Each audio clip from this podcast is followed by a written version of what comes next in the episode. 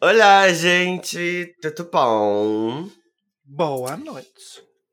Olá. Hoje estamos aqui mais uma vez para ocupar uma horinha da vida de vocês. Opa, não, agregar Marinha, Marinha uma horinha 20, na vida de uma horinha vocês. 10, uma horinha 13. E temos reforço, temos reforço hoje. Temos um convidado. Se apresente, convidado. Oi, gente, tudo bem? É, meu nome é Felipe, eu sou o convidado de hoje. Não convidado muito especial, sabe? Me, me- chamaram aqui esperando seriedade, eu acho que vão se decepcionar um pouco. Ou muito, talvez, quem sabe. Porque eu tô mais pra falar mal de quase tudo. do que Eita, falar bem, do meu time, arrasou. Vamos. né? Ai, tem tanta coisa pra falar mal, né? Começando pela premiação, nossa. Mas, mas voltando aqui ao foco, pra quem não me conhece, é, eu hoje tô trabalhando com cinefilia. Vão lá seguir, eu vou já dar o jabá, porque me autorizaram. Pode Eu dar. vou começar pelo jabá, que é o mais importante. Então, vão lá no Cinefilia, arroba Cinefilia, com o 3 no lugar do E. Ah, vocês vão ver uns posts mesmo lá de vez em quando, com a crítica de alguns filmes. Ah, aí já é um pouquinho mais antigo, né? Vocês podem entrar num site, não sei se a audiência que é, tá depois dos 30 ou antes dos 30, é aquele lugar que você ia na internet, o famoso www. Então, lá no www.cinecinemania, vocês também vão achar alguns textos meus. E em outro podcast, que aí é o Estação 21, pode. Vocês podem procurar em todas as redes e no seu agregador de podcast também. Lá é um trabalho colaborativo de podcast. Então dá pra me achar em vários lugares. Ai, achei chique falar assim. Vamos começar a falar assim, amiga. Em todos, como é que é? Você pode falar de. Eu até esqueci já. Devia ter anotado. Os seus agre- agregadores de. É, agregador de podcast. Eu nem Agregadores repeti porque eu achei chique conteúdo. demais pra sair da minha boca. Eu achei chique, achei chique. Eu quero falar assim, no final eu vou falar assim, tá? Eu vou falar dessa forma. Mas, é, gente, o Felipe ele faz críticas pro cinema, tá? E a gente chama ele aqui porque estamos em semana de Oscar, Domingão, hein? Domingão. E o que, que as bonitas aqui fizeram? As bonitas aqui foram assistir todos os filmes, pelo menos os 10, né, que estão indicados ao melhor filme, pra comentar um pouquinho sobre o Oscar, falar tudo mais, meter o pau na, na academia, essas coisas assim, bem básicas. Eu não gosto muito da academia mesmo. Fazer esteira em lugar fechado. Brincadeira. Eu não podia deixar passar, perdão, gente. Claro que não podia. Não vai se repetir. Mas, enfim.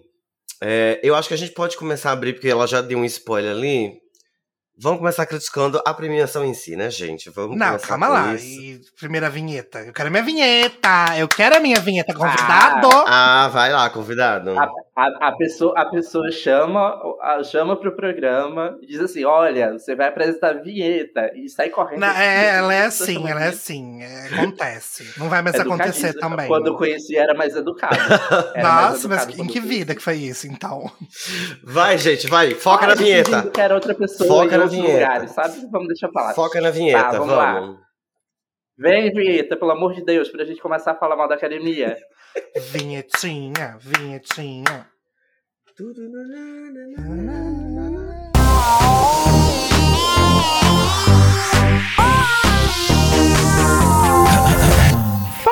bicha. Boa noite, gente. Estamos começando o episódio 16, mais um do Fala Bicho Podcast. Não teremos episódio com esse número feio, esse número horrível. E também não teremos episódio com 20 mais 2. Tá? Esse episódio também não existirá. É, a gente vai dar nossos pulos, porque a gente é assim mesmo, a gente é rancorosa. Acabou com o meu país, eu vou acabar com você. Brincadeira, gente. Quer dizer, não é verdade, infelizmente não é brincadeira. Mas assim, é, só pra não pesar aqui no começo. É, como a gente falou, a gente vai falar sobre o Oscar e a gente tem um convidado especializado, porque agora a gente, assim, a gente é chiquérrima e a gente traz pessoas que sabem sobre o que elas estão falando. Porque eu, basta a mesmo- gente não saber o que tá falando aqui, né? Pelo menos o convidado tem que saber falar. eu, ó, pasma, eu fiz cinema na faculdade, sabia? Porque eu fiz 120 horas de cinema. Porque tinha optativas, a gente tinha que pegar optativas, e a de cinema era o quê? Ir lá no auditório, toda segunda-feira à noite. A, a bicha fala, eu fiz cinema na faculdade. Nossa, ele é formado de cinema. Eu fiz uma Não, eletiva de não. 120 horas de cinema na faculdade. Foram duas de 60 cada uma, tá? Ah, aqui. ah, Peguei ah. duas Olha- vezes, porque era fácil de passar. É bastante. É. Inclusive, a hora que eu for falar de alguns filmes aqui, vocês vão ficar embasbacadas com o meu conhecimento que eu Hum, tá As bom. salas que eu fui porque era fácil de passar. Então vai, já que tu fez assim, então tu já tá ciente, crítica, faz tua crítica aí à academia. Não, eu vou deixar vocês ficarem na academia. Hum. Eu vou estar aqui concordando e discordando. Sinto essa vontade. Críticas, guardei todas. Construí meu castelo. Sei. Vai, Felipe, começa aí a criticar. Por que você não Ah. gosta da premiação? Não é que eu não goste muito da premiação, né? Embora ela seja meio chata. Todo mundo tem que convir que é meio chata. Mas a gente pode começar falando mal da academia, né? Aí a gente começa por coisas leves, do tipo contra a academia racista, ou então, né? O contra a academia só premia homens. Essas coisas básicas e simples de Hollywood. Esse lugar maravilhoso, onde não existem polêmicas, onde Harvey Weinstein não existia. Esse lugar maravilhoso sob o sol. Mas é, eu acho que esse ano nem é um ano tão polêmico, porque vocês não sabem, mas a gente teve problema na gravação. Eu não sei se vai entrar, mas a gente estava aqui discutindo o ano do, do Oscar Denunciadas! denunciadíssimo, porque, né, podcast é pra isso. Vocês que estão aí ouvindo do outro lado, nossa, essas, essas três gays falando, falando besteira. Só senta, coloca o botão pra gravar e dá tudo certo. Não dá tudo certo, gente. Não Podcast dá é um nada negócio certo nunca. amaldiçoado. Quem inventou de fazer isso aqui, meu Deus, não tinha amor no coração. E a gente muito menos, porque tá aqui gravando, tá? Mas voltando, mas voltando ao, que importa, a gente estava discutindo sobre o, Oscar White.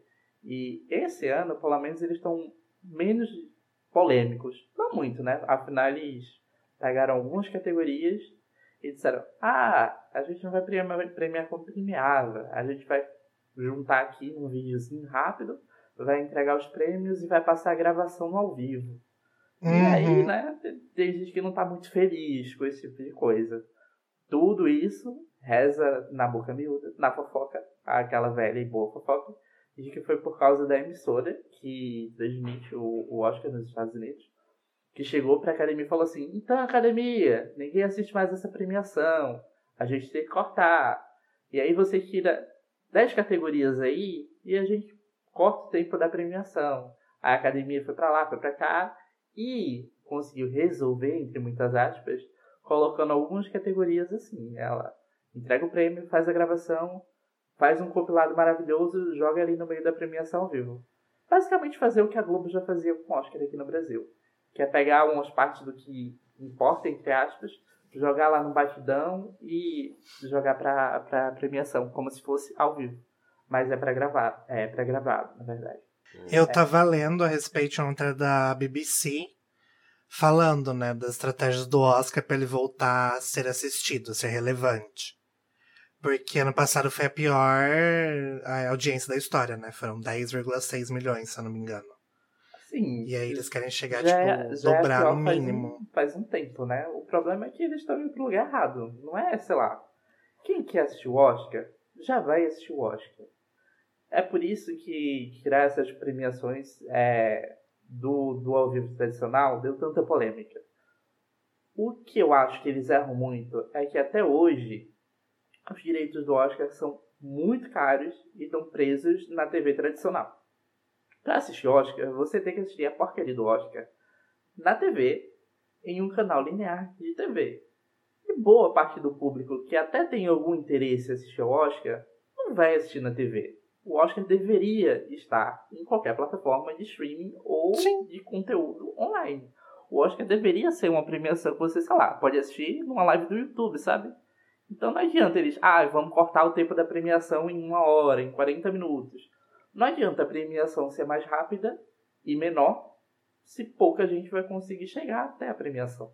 Eu acho que eles Não, mas pro trabalhador brasileiro que acorda na segunda cedo, eu, eu voto como trabalhador brasileiro que acorda de manhã na segunda-feira, eu voto que sim.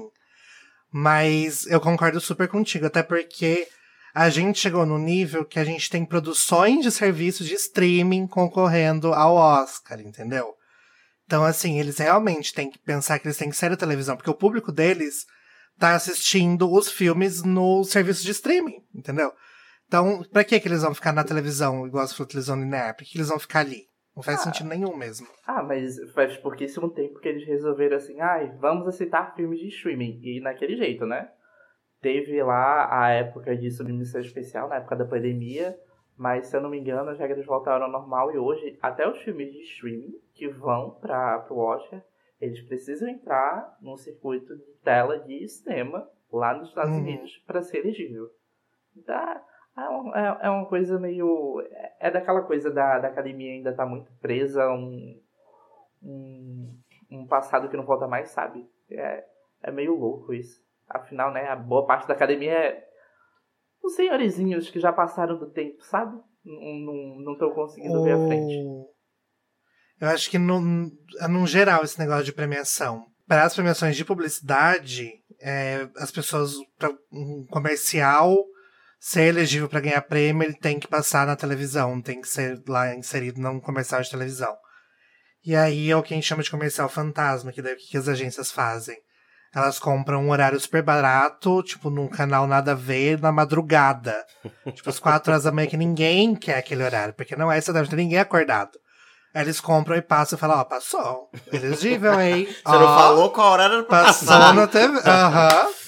Ah, é mas essa eu- mentalidade que acho que tem que mudar muito, assim. É, é basicamente o que eles fazem com os filmes de, de streaming que vão pro, pro Oscar. Eles estreiam numa meia dúzia de cinemas, lá dos Estados Unidos, às vezes entram no circuito de arte fora dos Estados Unidos. Mas, é assim, né? É aquela coisa meio escondida. Você tem que ir bastante atrás pra ver. Inclusive, alguns filmes da, do, desse ano, eu consegui ver eles no cinema, embora eles sejam filmes de streaming. Mas é aquela coisa, né? Você tem que procurar aquele cinema que é um pouquinho mais longe de casa, que tem aquele horário não muito convidativo. É, Hum. mas você dá seu jeito de assistir, né? Inclusive, eu não apoio pirataria, mas quem quiser dar o seu jeito aí de assistir, nada contra. Eu, eu não pirateio. Se você quiser piratear... Deus me livre, gente. Você acha? O preço do ingresso do cinema, ok hoje em dia, sabe? Super acessível. Exatamente. A gasolina pra você se deslocar até o cinema, super acessível. Vou pegar ônibus? Não, vou de Uber. Será que você vai de Uber? Será que um Uber vai te buscar? Hum. Mas então, a gente, a gente é contra a pirataria, Deus me livre, tá tudo acessível, Ah, sem dá falar agora, cinema, né? pode tranquilo. Serviço de streaming aumentando a cada três meses o preço. Você não pode mais compartilhar nada. Então, assim. Hum, vamos cobrar É. uma taxinha pra você compartilhar a sua senha? Gente, Bem e isso, olha, não é do Oscar, mas a gente precisa debater. A gente precisa trazer Ah, voz pra isso, gente. Porque eu estava falando assim com os meninos, meus amigos. É, o que acontece? Eu moro numa cidade, mas eu vou direto pra casa dos meus pais. E aí, se eu eh, abro minha Netflix lá, que a única coisa que eu tenho pra fazer lá é abrir a porra da Netflix, eu vou ter que pagar 13 reais, porque eu estou abrindo a minha conta na casa dos meus pais. Então, assim, a gente tá vivendo na era digital e a Netflix quer que eu crie raízes na minha casa pra eu não poder assistir em outro lugar a minha conta sem pagar a mais, entendeu? Porque em 2020, quando tinha que ficar em casa, ela não fez isso. Agora que a gente tá podendo sair de casa, ela vem com essa. Eu, hein? É, filho. Ai, ai, desculpa, eu, eu não quero estragar a possibilidade de patrocínio, qualquer coisa vocês cortam, mas pau no Ah, vai se fuder. A gente coloca um Netflix. pi. Não vai patrocinar mesmo a gente. Não vai, então sabe? assim. Mas se vier, vai saber que aqui, ó, o patrocínio aqui é ouvindo verdade. Exatamente, entendeu? Dependendo do valor, a gente Mas Netflix, conversa, qualquer que as coisa, verdades gente- são Qualquer essas. coisa a gente põe um pi. Dependendo do valor, a gente até tira o episódio do ar. Desculpa, Felipe. Mas vamos lá. Certíssimo, É. é. Certíssimo. Pagando Mas, boleto, tá enfim. tudo certo. É, tirando essa polêmica chata, né? E a gente também não fazendo apologia a, a, a, a tirar dinheiro de empresa grande que quer abusar dos serviços em preços. Nossa. Vamos comentar. Já Aqui as imaginou, bonitas, né? a gente fez Você piratear um filme de, de. sei lá. Você piratear um da Disney, coitada. Não vai ter nem como pagar a conta Né? de energia do parque se você piratear um Não. filme Tadinho. O Luca tá em situação de barril. Ai, que horror. e é barril de petróleo, parece. Mas vamos lá. É, a gente aqui, as bonitas, fizeram a lição de casa. E a gente pegou os 10 filmes que estão correndo a melhor filme. E assistimos. E aí, assim. é, Primeiro de tudo, contém spoilers. Se você tem intenção de assistir algum desses filmes, quando a gente vai falar o nome do filme antes, então você, ó. dar um pulinho ali. Segundo, uh, lembrando que isso aqui, tipo, são opiniões. Até mesmo o Felipe trabalha com isso, ele não é dono, ele tem toda a verdade. Então, tipo, é uma opinião, é uma crítica. A gente aqui vai falar como pessoas leigas, de, porque eu e Igor é um nível de pessoa que oi, baixou o filme, ai, tá, isso. Tu não tava aqui, E é era que eu falei que eu tenho 120 horas de O cinema, Igor não? quer enfiar esses 120 horas de cinema a todo custo, não cola, tá? Não ignorem, ele não sabe nada de cinema. Quem não sabe, né? garota, eu vou fazer tu engolir cada uma dessas suas palavras du- durante esse episódio. A bicha pesquisou, Você vai estar ocupada bicha- engolindo cada uma a dessas bicha palavras. pesquisou uma- umas, umas palavras assim, técnicas pra jogar no meio das frases pra dizer que fez cinema, mas enfim. Ela Não, acha que eu senhora, conheço. o único 10 que eu tive na faculdade foi em cinema, tá? Tu acabou de falar que fez duas, duas vezes a seletiva porque era mais fácil de passar, bicha. Aposto que tu não fez porra Exatamente, nenhuma. consegui um 10, viu só? Porque tu não fez porra nenhuma. Tu botou teu nomezinho lá embaixo nos créditos, no vídeo que alguém fez e tirou 10, cala a boca. Mas enfim, Não era pra fazer cinema, não era pra assistir cinema. vamos lá. Ah, vamos começar. Temos aqui em ordem alfabética. Ai, obrigado, que Ai, não, não vamos em ordem alfabética, não, não. ordem alfabética Vamos- não, por favor. Ai, porque depois fica muito fácil pro ouvinte se achar, ele vai lá, ouve o que ele quer e vaza. Eu, hein? Você tem que ouvir. Eu, amo que o, o podcast é, assim, zero acessível pra quem é spoilerfóbico. Se você tem medo de spoiler, não escute. Inclusive, quem tem medo de spoiler, o que tem a ver. Não gosta de você, tá? Beijo. Não, a gente Meu tá fazendo Deus. nosso mínimo, que é avisar. A pessoa Avisar, fica avisar. o convite pra depois que você assistir o seu filme, você volta e escuta o que a gente tem a falar sobre ele, entendeu? Ai, ai, é assim, zero paciência, sabe? É. Homem, mas tem filme aqui que tá no cinema ainda, que nem vai chegar no cinema, ou que é recente, a gente não pode exigir. Recente Ah, quanto que é, gente? dois Três meses. dias? O que, que essa pessoa fez? O que, que a pessoa fez em dois meses que não assistiu, entendeu? Tá, Mas tá, tá. tá vamos lá. avisado. Se você Vamos é lá. sensível, não escute. Então, então vamos falar assim, cada um escolhe um aí pra começar. Ai. Posso começar então? pode, pode, Pode. começar. Eu vou começar porque assim. Gente, ó, antes de tudo, eu quero aqui me redimir. Eu Hum. sou chato. E mundo ultimamente, todo sabe. E ultimamente eu tô um pouquinho chato pra filmes. Então, assim, quando eu fui assistir, hoje em dia, pra um filme me agradar, ele tem que ser. Ou tem que ser muito bom, assim. Mas não é que eu seja exi- exigente, é porque eu gosto de filmes inteligentes, eu gosto de filmes com grandes reviravoltas, eu gosto de filmes é, divertidos e tudo mais. Então, assim, quando vem um filme assim, um drama, ou algo assim mais, mais cult, assim, talvez eu não goste muito. Então, assim, dessa lista de 10, se eu gostei de 3 é muito. Então, eu vou fazer a da contra hoje aqui, mas é a minha opinião. Se vocês não concordarem com ela, aquele F bem grande pra vocês. Mas vamos lá. É, licorice pizza. Que absurdo. Vai falar mal dessa joia. Então, gente, não dá, velho. Não O dá. Kejin é hate. Ele jogou, eu assisti com ele Não esse filme. dá. Jogou eu muito assisti, hate. Muito eu passei hate. o filme inteiro com aquela, clara, aquela cara de what the fuck. Primeiro você porque o filme amarga. não é amargo. Primeiro porque o filme romantiza um- uma pedofilia, tá? Temos aí o primeiro problema. Segundo, é, é incrível como o Pirralho ele consegue fazer tudo, porque o, o Pirralho e os amigos dele faz tudo, né? Tipo, é tudo 15 anos, tá tudo isso mesmo, mas fazem tudo. Carrega a caixa, produz, produz um monte de coisa, produz filme.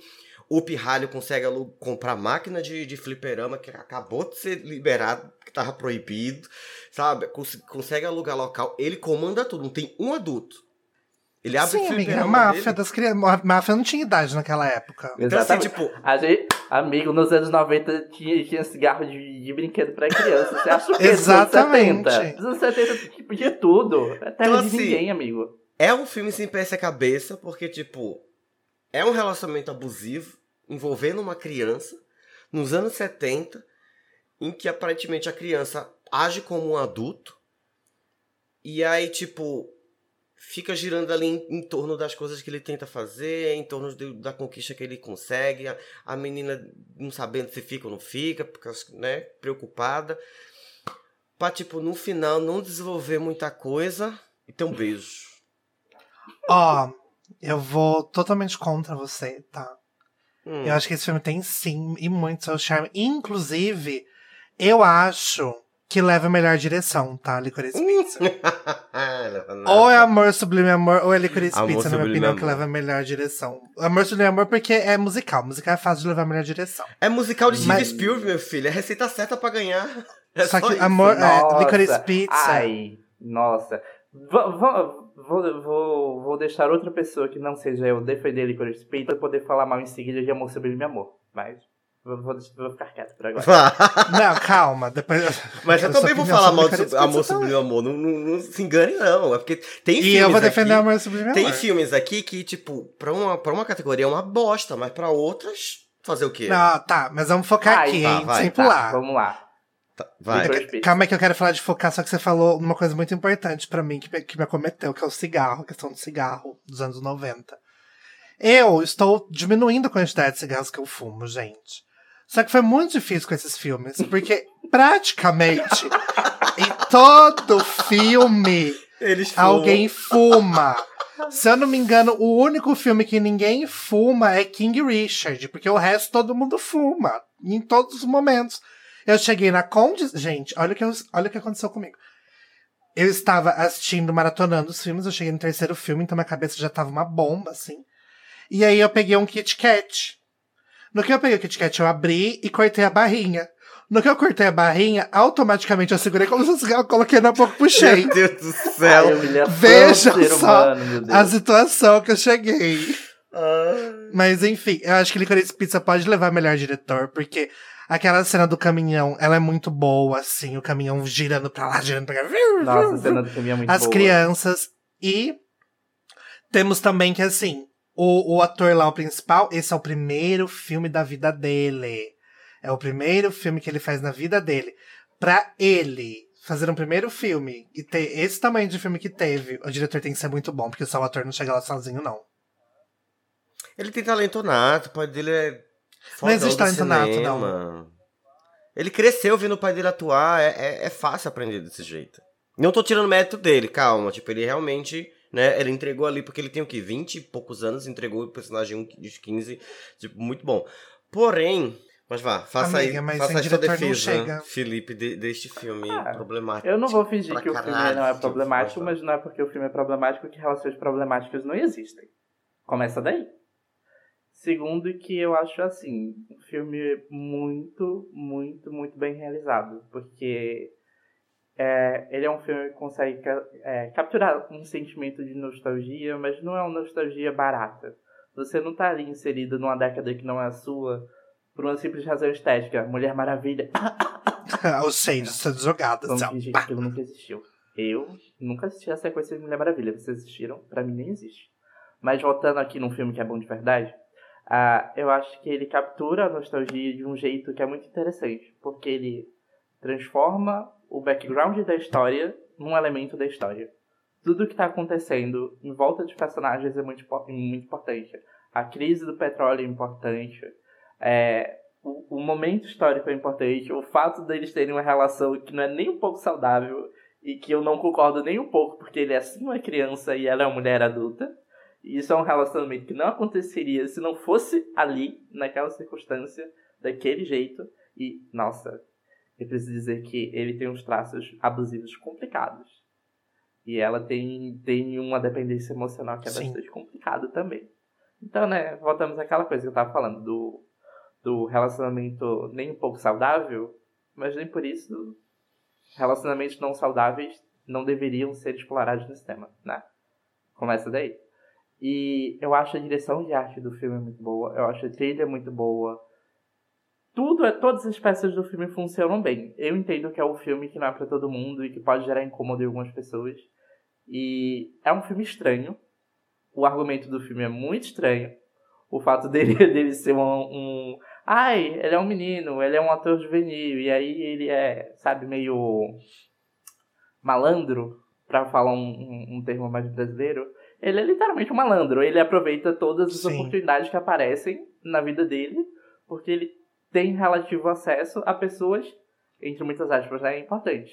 Ele abre a porcaria do. do é, não é o cassino, é do, do, fliper- do fliperama lá, quando ele vê a oportunidade. Ele vai atrás do colchão de água quando ele vê uma oportunidade também. Ele é uma pessoa extremamente inteligente e perspicaz, apesar da idade. E bastante manipulador também, deixei salvo, né? Tenho, tenho sérios problemas com o protagonista desse filme.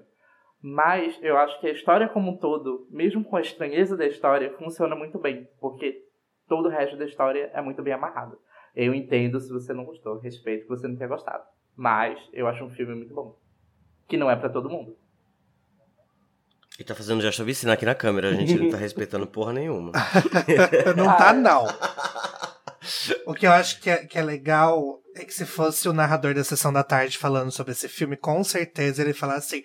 E essa galerinha do barulho aprontando várias na cidade de. Eu não lembro o nome da cidade. Gente. Porque é muito jeito que ele falaria de um grupo de adolescentes. E é claramente um filme que 15 nunca vai pra, pra sessão da tarde. Se esse filme tivesse sido feito na época, eu juro Não. você que nos anos 90 ele seria perfeito pra passar na sessão da tarde. Começo dos anos 2000. É o típico filme do, do- dos anos 90. Com vários cortes. Acho também. Mas assim, Entendemos. Você, você odiou, tá o que tudo posso fazer? Assistam por conta. por Vamos com o coração própria. aberto, é porque o Paulo não Vai, tem amor Igor. no coração, é isso. Não, eu quero. Já que o Felipe Ai, chegue falando mal Então, vamos lá falar do de amor que sublime amor. Então vamos, pular pra Amor Sublime vamos Amor? falar de um então filme vamos ruim falar agora. Amor Assim, Sublime Amor. Eu vou dizer que o filme é Hum. ruim, mas infelizmente eu tenho que dar o braço a torcer e dizer assim, Spielberg, o filme é muito bonito. Assim, lindíssimo, só na água e no sabonete. As músicas estão muito bem no filme. Estão extremamente bem repaginadas. Tecnicamente o filme é ótimo, mas fica a minha pergunta aqui. Spielberg, por favor, pra quê? Pra quê, meu anjo? Pra que o remake, meu anjo? A gente não precisa dessa história. Eu juro que eu tava revendo Amor Sublime Amor e tem umas partes da história que é basicamente uma edição de, de, de pau, sabe? Vamos ver que tem um pau maior? E eu não, tinha não teve muita paciência. É, é aqueles momentos do filme que eu achei, pelo amor de Deus, vamos pro próximo número musical, que eu pelo menos sei que é bem feito. Eu não aguento mais ver essa briga de gangue que não leva a lugar nenhum e que vai acabar com a morte. Vamos, vamos, vamos, vamos, vamos. Eu só quero ver os números musicais, que é a parte mais interessante do filme. E outra pergunta é, precisava mesmo de 2 horas e 48? Precisava de 2 horas e 48, sabe? Dá pra cortar ali umas coisinhas e ser um musical completamente desnecessário, mas pelo menos mais curto. Aí você sofria menos assistindo. Se você quiser assistir, eu recomendo que você assista os números musicais. Toda vez que tiver ali o meio do filme, que tiver a briga de gangue, você sai pulando. Vai pulando. Eu tenho um amigo, Guilherme, você não deve ouvir esse podcast. Quando sair o podcast, eu vou mandar pra você, Guilherme. Essa mensagem aqui é pra você. Eu sei que você não assistiu Amor Sublime Amor. Quando você for assistir, você pode assistir daquele jeitinho especial, que só você assiste, que é na velocidade alterada e pulando de 15 em 15 segundos. E quando acontecer alguma coisa interessante, você céu. vai, Deus. você vai e pausa. As coisas interessantes são só as músicas. Fora as músicas, pode assistir do seu jeitinho peculiar, tá, amigo? É isso. Eu recomendo a todo mundo que for assistir, assistir do jeito Guilherme de Biasi que assistir as coisas. Que é assistir na velocidade alterada e pulando de 15 em 15 segundos. Quando vocês virem que uma música vai começar, aí vocês param, deixam a música rolar. Quando a música acabar, aí vocês podem voltar a assistir do jeito certo. Que é pulando. Tu quer, quer defender? Eu vou defender no final, mas assim, não é. O que eu vou fazer não é uma defesa, defesa, assim. O que eu diria? Achei desnecessário, sabe? Tipo, é, essa releitura de uma releitura de uma releitura de Shakespeare já não dá mais, tipo, ninguém aguenta mais. Tá, tudo bem, tipo, achou que, era, que tinha morrido, ah, sei lá, se matou, ai, tava viva no final, ai, vou me matar também, sabe? Tipo, foda-se. E aí, tipo, a a construção do filme, realmente, tipo, assim, a- as cenas, as danças, principalmente os, os números musicais são muito bem feitos.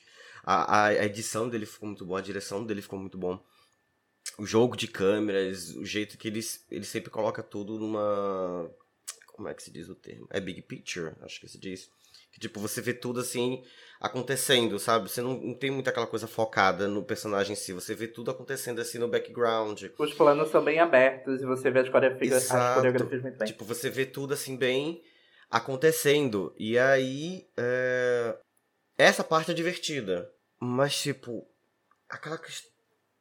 Tem... É realmente uma coisa que não tinha necessidade, sabe? Tipo, é... primeiro que essa história de Shakespeare é bem batidinha já. Eu acho que tanta história original que a gente tem por aí, ou tanto remake que poderia realmente ter sido feito e aproveitado. Amor sobre Amor é tipo. Sabe? É tipo tentar fazer um remake de Titanic. Não tem sentido. Não tem necessidade de fazer isso, entendeu? Mas enfim, ele tem carreira, ele tem dinheiro, tá ali, né? Aí foi o que eu falei pra você. Alguns filmes são muito bons, e em certa categoria os outros não. Melhor filme Amor sobre Amor, eu não diria que ganhava, e nem quero que ganhe. Agora, melhor direção, pode levar Spielberg, porque o filme tá belíssimo de assistir. Mas... Eu, na minha opinião, acho que ele leva a melhor fotografia. Eu achei a fotografia muito linda desse filme. Porque eu sou suspeito pra falar porque eu gosto muito das cores, sabe? As cores que ele usou eu gosto Sim. muito, muito, muito. É porque a estética, assim, da, da, da época que se passou o filme é bem bonita, né? E ele soube usar as cores também, ficou bem apresentável, ficou muito bonito mesmo assim. E eu acho também que ele pode levar, no caso não o filme, mas a Ariana DeBose, ela pode levar a melhor atriz coadjuvante, assim. Que ela foi. Eu não lembro o nome da personagem dela, mas era a que era casada ah, é? com o cara que eu também não lembro o nome. Mas é o latino que morreu. Sim, sim. Ah, ela, ela arrasou. Ela arrasou. Eu acho ela aquela, arrasou. aquela cena lá do. Que ela vai entregar a mensagem. Eu, tanta Todas eu acho que ela arrasou. Todas. Nossa, Na dança ela arrasou. Quando ela chega pra Maria. Ela chamava Maria, né? Sim. A menina que ia fugir. É. Quando ela chega pra Maria. Eu sou muito ruim com o nome. Quando ela chega pra Maria e ela fala, tipo. É, teu irmão morreu. E daí ela dá um tapão assim na cara da Maria que a Maria fala, mas eu amo ele. Eu acho que ela entregou muito. Em todas as cenas, eu acho que ela entregou demais. Mas, como filme mesmo, eu achei ele muito lindo. Eu adoro musical. Mas a história, ela não. Né? Ela não. Ela não é concisa, ela não tem uma base forte, assim, né, da história. Tem ali uma coisa que te pega, porque acontece tudo muito rápido, assim. É, é e não acontece rápido esse problema, que nem o Felipe falou, foram 2 horas e 48 minutos. E não, não, é que acontece rápido, demora pra caralho o filme. O problema é que parece que nada acontece, entendeu? Feijoada. Porque é muito de. Muito super, superficial tudo ali, né? Tipo, a, aquele romance acontece literalmente do nada. Ele é muito arrebatador. O cara, literalmente do nada, mata o irmão dela. E aí depois ela continua apaixonada com eles transam pela primeira vez depois que ele mata o irmão dela. Gente, eu ouço muito modus operandi, né? Parece coisa que eu ouviria no modus operandi, esse, é, é, esse relato, assim, sabe? De um serial killer falando. Mas a velhinha lá, eu acho que ela é uma personagem muito boa. Ela tem uma história muito boa, por mais que não é desenvolvida. É muito legal. Aquele detetive, policial, o que ele é, não sei, mas eu sei que ele é racista. Então ali tem um desenvolvimento muito bom e muito realista, acho que do que a, os, muita parte dos americanos pensavam ali naquela época. Mas só isso, porque de resto, protagonistas não são trabalhados, os antagonistas não são trabalhados, é tudo pinceladinho. A gente sabe que rolou ali, mas como rolou, a gente não sabe, porque eles não dão importância pra isso. Então, acho que a linha história não entrega mesmo, não, não merece de jeito nenhum. É um filme com bons momentos e que tem dinâmicas que são interessantes, como, por exemplo, o da senhorinha dona do mercado. Mas que não estão ali no meio da história, que não são desenvolvidos, Sim. sabe? Tem personagens muito mais legais que você queria ver a história desenvolvida, que obviamente nem no original nem nesse desenvolve, porque afinal é uma história de amor. É um remake de Romeu e Julieta, tá, gente? Não ficou claro ainda. A gente tá falando que é um remake de Shakespeare e tal. O, o filme original é um remake de Romeu e Julieta e esse é um remake do remake do remake. Entendeu? Por Porque isso se você sabe, Romeu e Julieta também é um remake do, do, do Shakespeare. Só pra ficar claro. Inclusive, Tristão e Isolda é muito maior e melhor que o Shakespeare, tá? É, mas eu preciso dizer uma coisa e colocar para fora do meu coração também. É, a menina Rachel, que faz a Maria, é ruim. Ô, oh, bichinho. Fraca. Coitada. Tem uma hora ali que ela tem que se emocionar que eu digo assim: Ô, oh, amiga, não foi. Não foi. não entregou. Eu acho que os, é, eu acho que o Spielberg estava muito preocupado com a coreografia esse dia. Que ele olhou as redes assim: tá ok, vamos deixar passar. Chega. E o, o Winston, né? Ele é um bom ator. E quando colocou ela do lado dele, ficou um pouquinho mais pesado ainda. Que quando ela não conseguia. Quando ela não conseguia entregar, ficava pior ainda. Eu não senti química entre eles, assim, tipo. Porque não tinha. Nossa. Não senti. Não, exatamente. Química negativa. Ele, ele, pro, ele pro papel dele, né, tipo, pra mim ele entregou, assim, ele super canta, eu já conheci ele como um cantor anteriormente e tudo mais, ele boa. Mas ela não entregou química, assim, tipo, os dois, assim, sabe? Não teve uma boa escolha, assim, mas fazer o que, né? Acontece. E aí, vai, Igor, tua, tua vez. Bom, gente, eu quero falar do meu favorito de indicação de melhor filme. Posso falar já que é o meu favorito Já, nesse momento? Vale. Claro. Drive My Car, gente. Esse filme, ele foi assim. A hora que eu olhei três horas, falei, putz, três horas. Pesado, hein? Eu que consigo dormir num filme de uma hora e meia. Falei, três horas vai ser complicado. Aí, nos métodos não convencionais de assistir o filme, descubro que eu ia ter que assistir com a legenda em inglês, ia ter que gastar três horas de FIXC ainda, né? e aí, era o FIXC ali que não era nem acompanhado com o áudio, entendeu? Porque o áudio estava em japonês, em coreano, o áudio estava em muitas línguas diferentes, em linguagens de sinais, mas o, a legenda, a questão da legenda ali, não dava para colocar uma legenda em português, porque vinha junto com a imagem já em inglês. No método que eu, que eu assisti ali no cinema da esquina, né? Falei, beleza, três horas de que você se preparou muito para isso, você consegue, você é capaz. E aí eu comecei a gostar muito disso, porque era meio que o, o, uma das propostas do, do filme, sabe? Foi assim, uma experiência que agregou ali. Porque o que o cara fazia? Ele fazia um teatro que não, importa, não importava a língua que você falava. Você decorava ali a ordem das falas e você encenava na tua língua. Entendeu? Então tava tudo assim, lendo em inglês, ouvindo em coreano, às vezes não ouvindo porque era linguagem de sinais que eu achei sensacional. Então o que acontece? Ali acho que agregou bastante, mas enfim. Essas três horas de filme, gente, eu achei que elas passaram de uma forma tão leve, tão branda, assim, que eu não senti passar. A hora que eu vi o filme estava acabando, eu falei assim, acabou esse filme? Como assim? E tem momentos que me pegaram, assim, tipo, muito. Do o momento do carro, que foi o que o Kaijin mais criticou para mim. Que ele tá contando o final da, do roteiro da, da mulher lá, que o novinho tinha transado com ela. E aí ele acha que ele conheceu o final, e daí mostra que não, que o novinho conheceu o final que ele não conhecia. Então, sim, eles realmente transaram e ela contou mais para ele do que pro marido dela.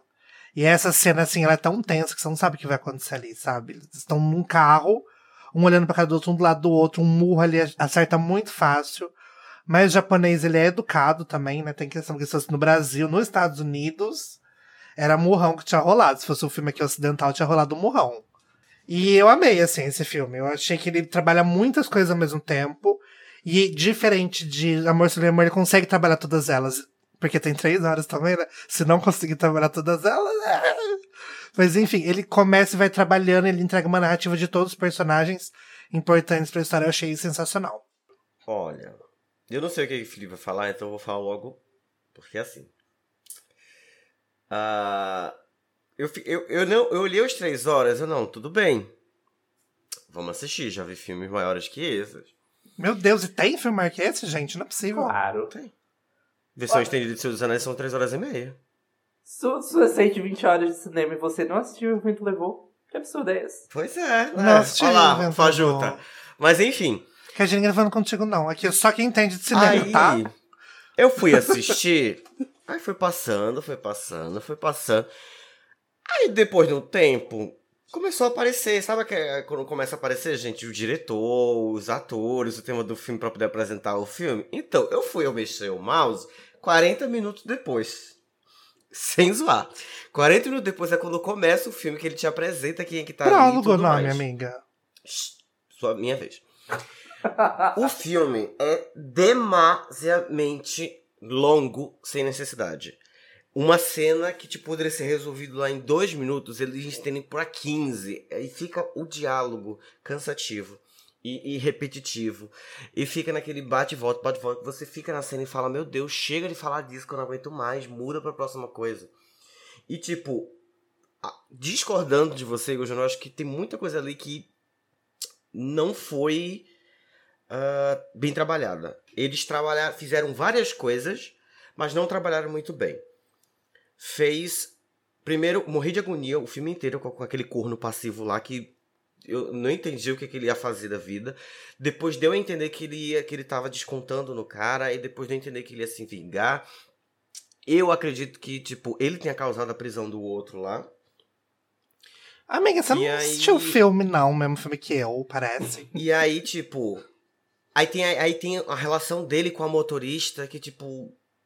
Tenta ser profundo, mas não é. E aí no final vem aquele final que eu sinceramente não entendi. Tipo, ele termina a peça, nada a mulher tá com o cachorro da surda e, e o carro do outro, que ela matou todo mundo, pegou as coisas dele e foi embora. Tipo, ele deu o carro pra ela, eh, ele morreu. Aquilo é muito tempo depois, porque assim, pelo que eu entendi, foi un- o final foi a única parte que eles estavam usando máscara. Então, tipo, era um tempo atual.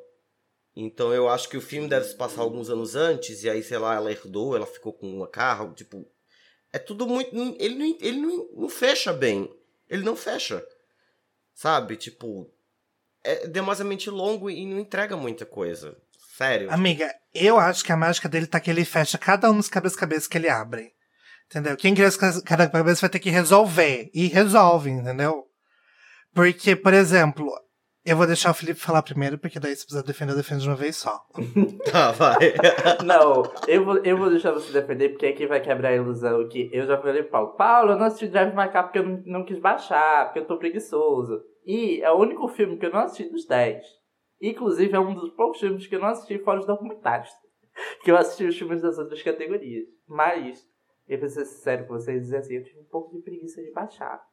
Porque tudo eu assisti ou no cinema ou tava no streaming pra assistir. Então Drive My Car foi um filme que eu pulei, assim. Porque eu já sabia que a academia não ia premiar Drive. Por motivos óbvios, né? E eu vou deixar você defender. Eu estou aqui só de espectador, vendo vocês se degladiarem por causa do filme. E estou achando maravilhoso. Eu acho que a Inclu- academia pode premiar Drive My Car. Inclusive, eu sei que Hum. eu devo gostar do filme por toda essa explicação. Eu tô percebendo que o Paulo está assim, amargurado. Ele está com um coraçãozinho assim fechado, não, Não, está gente, é aberto a porque novas assim, experiências. Entenda uma coisa. A, o- uma coisa que o Igor falou é verdade. A proposta do filme é muito boa, porque tipo é interessante.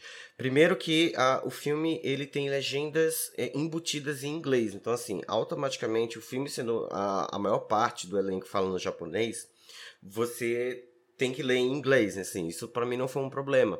Então tipo entrou nessa Não, amiga, atmosfera. isso não tem a ver com o filme, não. Calma. Tem a ver com o método como Deixa a gente terminar. adquiriu, você Deixa sabe, né? Deixa eu terminar. Obrigado. Aí Vai, o que acontece? É, com- como o Igor falou, tem essa atmosfera de tipo. é, ele, ele, é um, ele é um diretor de teatro, que as peças dele. Ele é conhecido por fazer isso, tipo, misturar atores de, de línguas diferentes e a atuação ser cada um na sua língua, e lá em cima tem um telão traduzindo pra todo mundo no geral. Então, assim, você. É, você tem esse pouquinho de imersão assim, porque uma hora tá um ator falando japonês, o outro coreano, o outro tailandês, o outro inglês e, e tudo mais. Mas não entrega ainda, tipo. Não, não, Amiga, foca. des- desapega da legenda. A legenda é pelo método como a gente adquiriu o filme, tá? Se você for lá em algum lugar, não vai ter aquela legenda em inglês o tempo inteiro, pra ficar tranquila, se você tá. for no método que não é o cinema da esquina. É numa grande rede de cinema. Enfim. Uma grande rede de É, cinema mas ele fecha tudo que ele abre. Tudo que ele abre, eu fui ficando cada vez mais bacana. Porque ele faz alguma coisa e todas as cenas têm muita importância ali dentro. Porque ele faz alguma coisa ali e você não entende por que, que tá rolando aquilo. Só que depois, dentro daquelas três horas, a cada 40 minutos, é algo revelado pra você, entendeu? À meia-noite ele te conta o segredo. E aí depois ele, ele revela tudo, assim, sabe? Tipo, é, é, deixa eu pensar aqui no exemplo prático. A, a história da própria mulher dele, o que ela é uma lampreia e tal. É, na história diz que é, ela, ela tem essa vontade de ser pega, na minha interpretação, sabe? Ela tem esse clímax de ser pega. Tanto é que quando ela é pega, é a hora que ela atinge o clímax dela, que é quando ela goza. E aí a gente descobre que quando ela é encontrada é um assaltante, e ela vai lá e mata o assaltante. Então, assim, tipo, ela quer ser pega, mas quando ela for pega, ela não se responsabiliza pelo que vai acontecer. E ele vê ela várias vezes transando com vários caras. E ele nunca toca no assunto porque ele também não sabe o que vai acontecer, ele não quer perder ela. Então, isso a gente vai descobrir. A gente descobre logo ali no, nas primeiras X horas de filme que o, o motivo de ele não falar com ela, entendeu?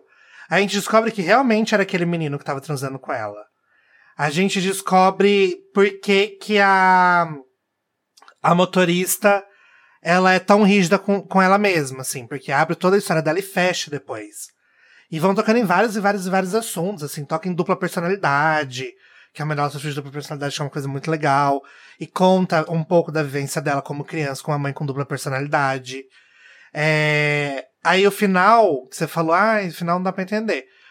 Minha interpretação, o cara tá cego de glaucoma, ele não vai mais dirigir mesmo, quem dirige é ela, deu o carro pra ela, só que daí eu notei que a placa muda. E aí eu não sei se quando você troca de carro sem trocar de placa. Eu não faço a menor ideia, não tenho esse conhecimento. De verdade, assim. Você não tem esse conhecimento nem no Brasil, imagina no Japão, né? Como é que funciona, muito menos, não sei. Só que tem uma coisa que. É, e aí, o cachorro, eu não sei se é o cachorro da, da, do casal. Eu não sei se é mais o cachorro. Porque eu não decoro nem fisionomia, fisionomia de gente. Imagina de cachorro, gente. Então, assim. Mas talvez não seja mesmo cachorro, porque ela tá dirigindo o carro dela fazendo compras com um companheiro agora. E ela vai lá e faz carinho nele. Porque no, no filme inteiro, o único contato que ela tem, o único carinho que ela troca com pessoa é com um cachorro. E aí ela troca com esse cachorro e depois no final que ela abraça o professor. E depois ela tem um cachorro e tem uma vida feliz finalmente, vivendo ali alegrinha e não com um boné esperando o, o cara sair. Eu, eu acho isso muito legal, acho que fecha tudo. Algo adicional, Felipe, sobre o filme? Assim, tu falou que não assistiu, não. mas esse aí eu pulei. Quando tiver um lugar bem facinho, só pra chegar lá e dar o play, que eu sou uma pessoa preguiçosa, se deu pra perceber. Assim, eu não. O Igor falou do, do favorito. Eu não tenho um favorito porque eu tô em dúvida entre três. Ué, mas tá, só mas tinha filme um ruim? Deles, um deles aqui, não. Três, assim. Não é que eles sejam ruins, gente, é porque o filme não me agradou. Eu, eu, filme ruim, filme ruim é tipo aquele filme que eu considero filme ruim, é aquele que todo mundo sai chorando do, do cinema porque gastou dinheiro à toa. Isso para mim é um filme ruim. Um filme que eu não gosto não é um ruim. Só tirando Licorice Pizza. Isso aí é ruim. Puta que pariu. Mas enfim. ah, ah, e vamos falar, vamos falar um que eu acho que todo mundo aqui, né, tipo, todo mundo aqui, né, no geral já assistiu, porque tá lá, né, seguindo a tua filosofia do Easy Play, só apertar. O Não Olhe para Cima, né? eu jurei que você ia falar de Dona. É, a gente tem mesmo. A gente tem mesmo que falar de Não Olhe pra Cima. A gente tem que falar porque, assim, a, a proposta do filme é ser leve e pesado ao mesmo tempo. Eu amei isso. Sabe? Tipo, é uma sátira mais atual impossível. Parece que o filme foi feito pra gente, brasileiro, entendeu? Eu falei pros meninos quando a gente foi assistir, nitidamente, alguém, quem escreveu esse, esse filme, tava acompanhando a política brasileira nos últimos quatro anos, tava, assim, acompanhando, e fez esse filme. E, assim, eu fiquei puto porque eu não tive essa ideia antes, porque é genial. É simplesmente genial. O filme é maravilhoso. Uh, não tenho reclamações. E, tipo, é um tapa na. Eu amei que é um tapa duplo, que é um tapa na nossa sociedade e na sociedade deles, né? Tipo, foi bem na época, assim, que os dois países estavam sofrendo com essa questão do negacionismo, né? Com essa questão do. Né? Pode puxar pra antivac, pode puxar pro que você quiser ali. Tipo, dá para se encaixar perfeitamente no dia de hoje. É... Eu gostei muito da atuação deles, assim. Eu, teve um ou outro ali ator superestimado por Hollywood que não tinha necessidade de estar ali, mas né, a gente deixa quieto. Quem era? O Salomé Mingue? Mas. Esse mesmo. mas. Não é... entendi também, ele tá no filme, mas tudo bem. Vamos fingir. É, eles precisavam, eles precisavam de, de, né? O Tom Holland não estava disponível, aí tiveram que chamar ele. mas assim, é, eu amei, real, assim, o, o filme foi muito bom. Muito, muito, muito, muito, muito legal. Foi, foi muito bom, assim. Até a. Uma das cenas preferidas é a música da Arena Grande cantando. Ah, é muito tipo, boa. Ai, gente. Ela pendurada com aquele rabo assim. de cometa. o cometa está caindo, Nossa. gente. Uh, olhe pra cima. E ela soltando os vocais. Gente, ó. Ariana Grande no Pra mim foi muito bom. Eu acho, eu arrisco a dizer que é um dos que tem chance de ganhar. Eu acho que não. De jeito nenhum. Eu, Nem de longe. Eu acho que, nunca, que, que tem chance de ganhar. Se ganhar, tem ganha de melhor roteiro original. Mas de melhor filme, Ai, nunca. Amigo. Não vamos se iludir, amigo. Vamos trabalhar assim com a realidade. Né? Não vamos ser negacionista como o próprio filme propõe. Né? Ah, é engraçado. O, o Igor pode jogar o Drive Macá horroroso dele na, na, na, linha de frente, eu não posso jogar o meu. Entendi, mas vá. É, Assim. Tá parecendo academia, tudo elitista aqui? Hum? Sim, amiga, pra você decidir como Não é o filme vai ganhar, você tem que não é pensar como elitista, eles, né, entendeu? Vai, vai. Assim, Não Olhe Pra Cima é um filme bom, é um filme bom. Me diverti muito, me diverti muito. Fiquei incomodado também? Fiquei incomodado também. Mas assim, a gente tem outros filmes aí na lista, sabe? Que estão muito, mas muito à frente de Não Olhe Pra Cima. Que é só um filme divertido. Que é pra você olhar pra você no espelho e dizer assim, nossa, eu sou um grande palhaço. Que Uhum. maravilha. É basicamente pra isso que serve Não Olhe Pra Cima.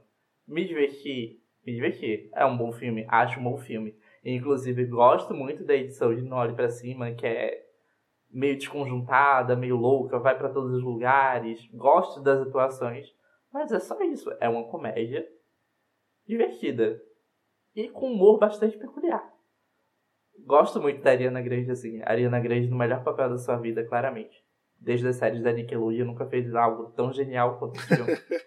É, Mas assim, sabe? A gente tá numa lista que tem, sei lá, Ataque dos Cães, No Ritmo do Coração, É. Belfast, entendeu? É. Nossa, é, é difícil, né? Você Mas, olha- mas sabe por que sabe por que ele não iria ganhar? Por causa de pessoas que pensam exatamente como você. Porque o filme, ele não é só um filme divertido. Ele não é só um filme legalzinho pra você Não, assistir. amiga, é uma crítica social foda, mas pensar. assim. Exato. Beleza, é mas daí a gente tem a fazer um- parte um de, de filme ganhar. documentários do Oscar, que daí a gente deixa a crítica social foda pra essa, essa parte da premiação, entendeu? Aí é sério, aí você acha que é justo você pegar uma crítica atual fora e atual que tá acontecendo não só no nosso país, mas em vários outros, e tipo, jogar ela numa categoria que quase ninguém dá. Não, dá amiga, não muita estou falando pra jogar nessa categoria, Você- você porque ela não calar? pode concorrer nessa categoria. Você entendeu? quer calar a crítica social? Briguem. Você quer calar a crítica Próximo social? filme. Eu não vou ficar discutindo com gente assim, não. Eu, hein? Ai, pois é, olha, claramente é alguém que está, assim, gostou muito do filme, está aí babando o ovo do filme, mas vamos ser sinceros. Mas ele não é meu favorito, tá? Só pra deixar claro. É um filme muito é bom, não tem como tirar isso dele. É divertidíssimo de É assistir, mas não vai bom. ganhar. Não tem Ele como. é um filme muito bom de divertir. Gente, vocês estão. Vocês estão reduzindo uma, um, tipo, um, um filme que deveria ser importante. Ele- Amiga, é uma mensagem importante passada pra gente em forma de comédia. muito importante, só que não vai ganhar. comédia. Isso não importa se ele é importante ou não, não vai ganhar. É, é isso que eu quero dizer, entendeu? Ai, eu queria tanto ganhar. Assim, Podemos tem outro favorito, mas eu queria que ganhasse pra estragar Paulo vocês. Não vai. entendeu a mensagem de não olhe pra cima, porque ele é negacionista e não admite que não olhe pra cima. É verdade, pode- ele não tá olhando pra cima. Amiga, tá escrito no teto, você que não tá olhando pra Sigamos, cima. sigamos. Olha pra cima. Olha pra cima, amigo. Olha pra cima. Ai, podre. Tá, então diz aí que vocês que tu acha que vai ganhar. Vai, joga o teu aí na roda, Felipe. Ah, quem prova. Assim, existem os dois favoritos. O favorito, até pouco tempo atrás, eu vou datar aqui a, a gravação. Não sei se, se pode. Pode datar. Agora, aquele que, ia, aquele que ia datar 22 é 23 hoje, gente. Desculpa, 22. tô perdido. 22. 22. É, isso. A gente tá gravando dia 22.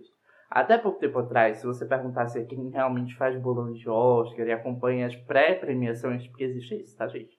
Tem o, o SEG, tem todas as premiações antes do, do Oscar que, assim, não que eles determinam, mas eles indicam geralmente um, um filme.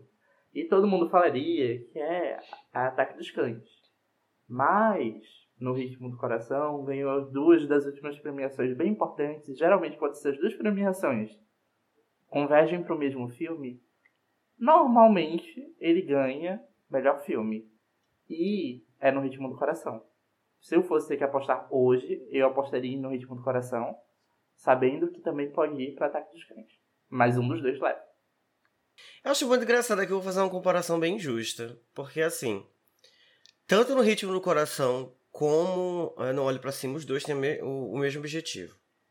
De passar uma mensagem importante em forma de entretenimento. Não, amiga, o mesmo objetivo, não. Eu fiquei em É. prantos no, ri- assistindo no ritmo do coração. no, ó, E aí? no ritmo do coração e é, os dois são filmes de sessão da tarde. São filmes que você consegue botar na sessão da tarde fácil. Apesar de que, obviamente, você olhando com outra visão que não é só a comédia, não é só o drama, existe ali uma mensagem importante. No ritmo do coração é lindo, tipo, abre o olho da gente sobre como é, a, sociedade tem que é, focar mais na questão da inclusão de pessoas com necessidades especiais. E e, tipo, mostra a realidade. Tipo, mostra uh, o, aquela família não de uma forma estereotipada, sabe? Tipo, mostra, é, mostra uma, uma, uma menina que, tipo, fica dividido entre é, né, sonhos dela ali, tipo, coisas que é uma coisa que ela sempre foi acostumada a fazer, entre um sonho que ela quis fazer. O filme deixou o coração muito apertado, sabe assim. Mas é a mesma coisa. Os dois Nossa, são divertidos. Os dois o coração dele existe, gente. São filmes muito bons. um filme que Mas deixou por muito quê? emocionado. Que um pode levar e o outro não. Ó, eu acho que não, não olhe pra cima, ali, voltando. No ritmo do coração não leva também. Eu acho que não leva. Até Eu porque acho acho que que ele não é cult demais pra academia. Em partes eu concordo com isso no Kaijin. Porém, colocar os dois no mesmo balaio, amiga, não. Pelo amor de Deus, tu tá doida. Tu, tu, tu fumou, moleque. Tu, tá louca. Pra mim, foram os, das 10, foram os dois mais divertidos que eu gostei Mas assistir. sabe por de Foram mais divertidos pra seleção na gente. mesma Mas não é porque é divertido que é bom. É filme de sessão da tarde. Amiga, você criou é, esse filme da Sessão da Tarde, porque eu já vi passar tanta coisa da Sessão da Tarde. Desde o nudismo da Lagoa Azul até, sei lá, Eu o dia depois de amanhã. Eu me senti na sessão da tarde assistindo eles dois. É isso que eu tô falando. Essa sensação que é um filme leve, que, tipo, não faz você pensar Assim. tanto, te diverte ali, tem aquela proposta de Tu é te louca! divertir, Tem o teu drama, tem a tua comédia, tem, tem ali, entendeu? Se você quiser assistir desse jeito, você consegue. Se você quiser realmente ir atrás do que o filme tá tentando entregar e, e, e- e a problematização, tudo mais, a conscientização que ele tá te passando, Amiga, você não tem é outra que se história. esforçar pra ir? É atrás isso do que o filme quer falando. entregar, tá bem na cara. Eu sei, assim, com- vou concordar em partes, porque sim, os dois são filmes fáceis, simples, de uma abordagem meio simples, e que sim, poderiam ser filme, vamos colocar aqui filme de sessão da tarde, né? Eu vejo os dois como filme de sessão da tarde. assim. Nova categoria, melhor filme de sessão da tarde do Oscar. Exatamente. Sempre tem um ou outro. Às vezes é um azarão que ganha, inclusive. Mas, pra mim, a grande diferença é que não olhe pra cima, tem uns erros dentro do próprio filme que é se perder demais dentro da própria linguagem. E no Ritmo do Coração não faz isso. No Ritmo, pra- no ritmo do Coração ele é um drama muito bem conduzido do início ao fim. E não olhe pra cima, às vezes ele perde a mão e ele se perde dentro da própria comédia.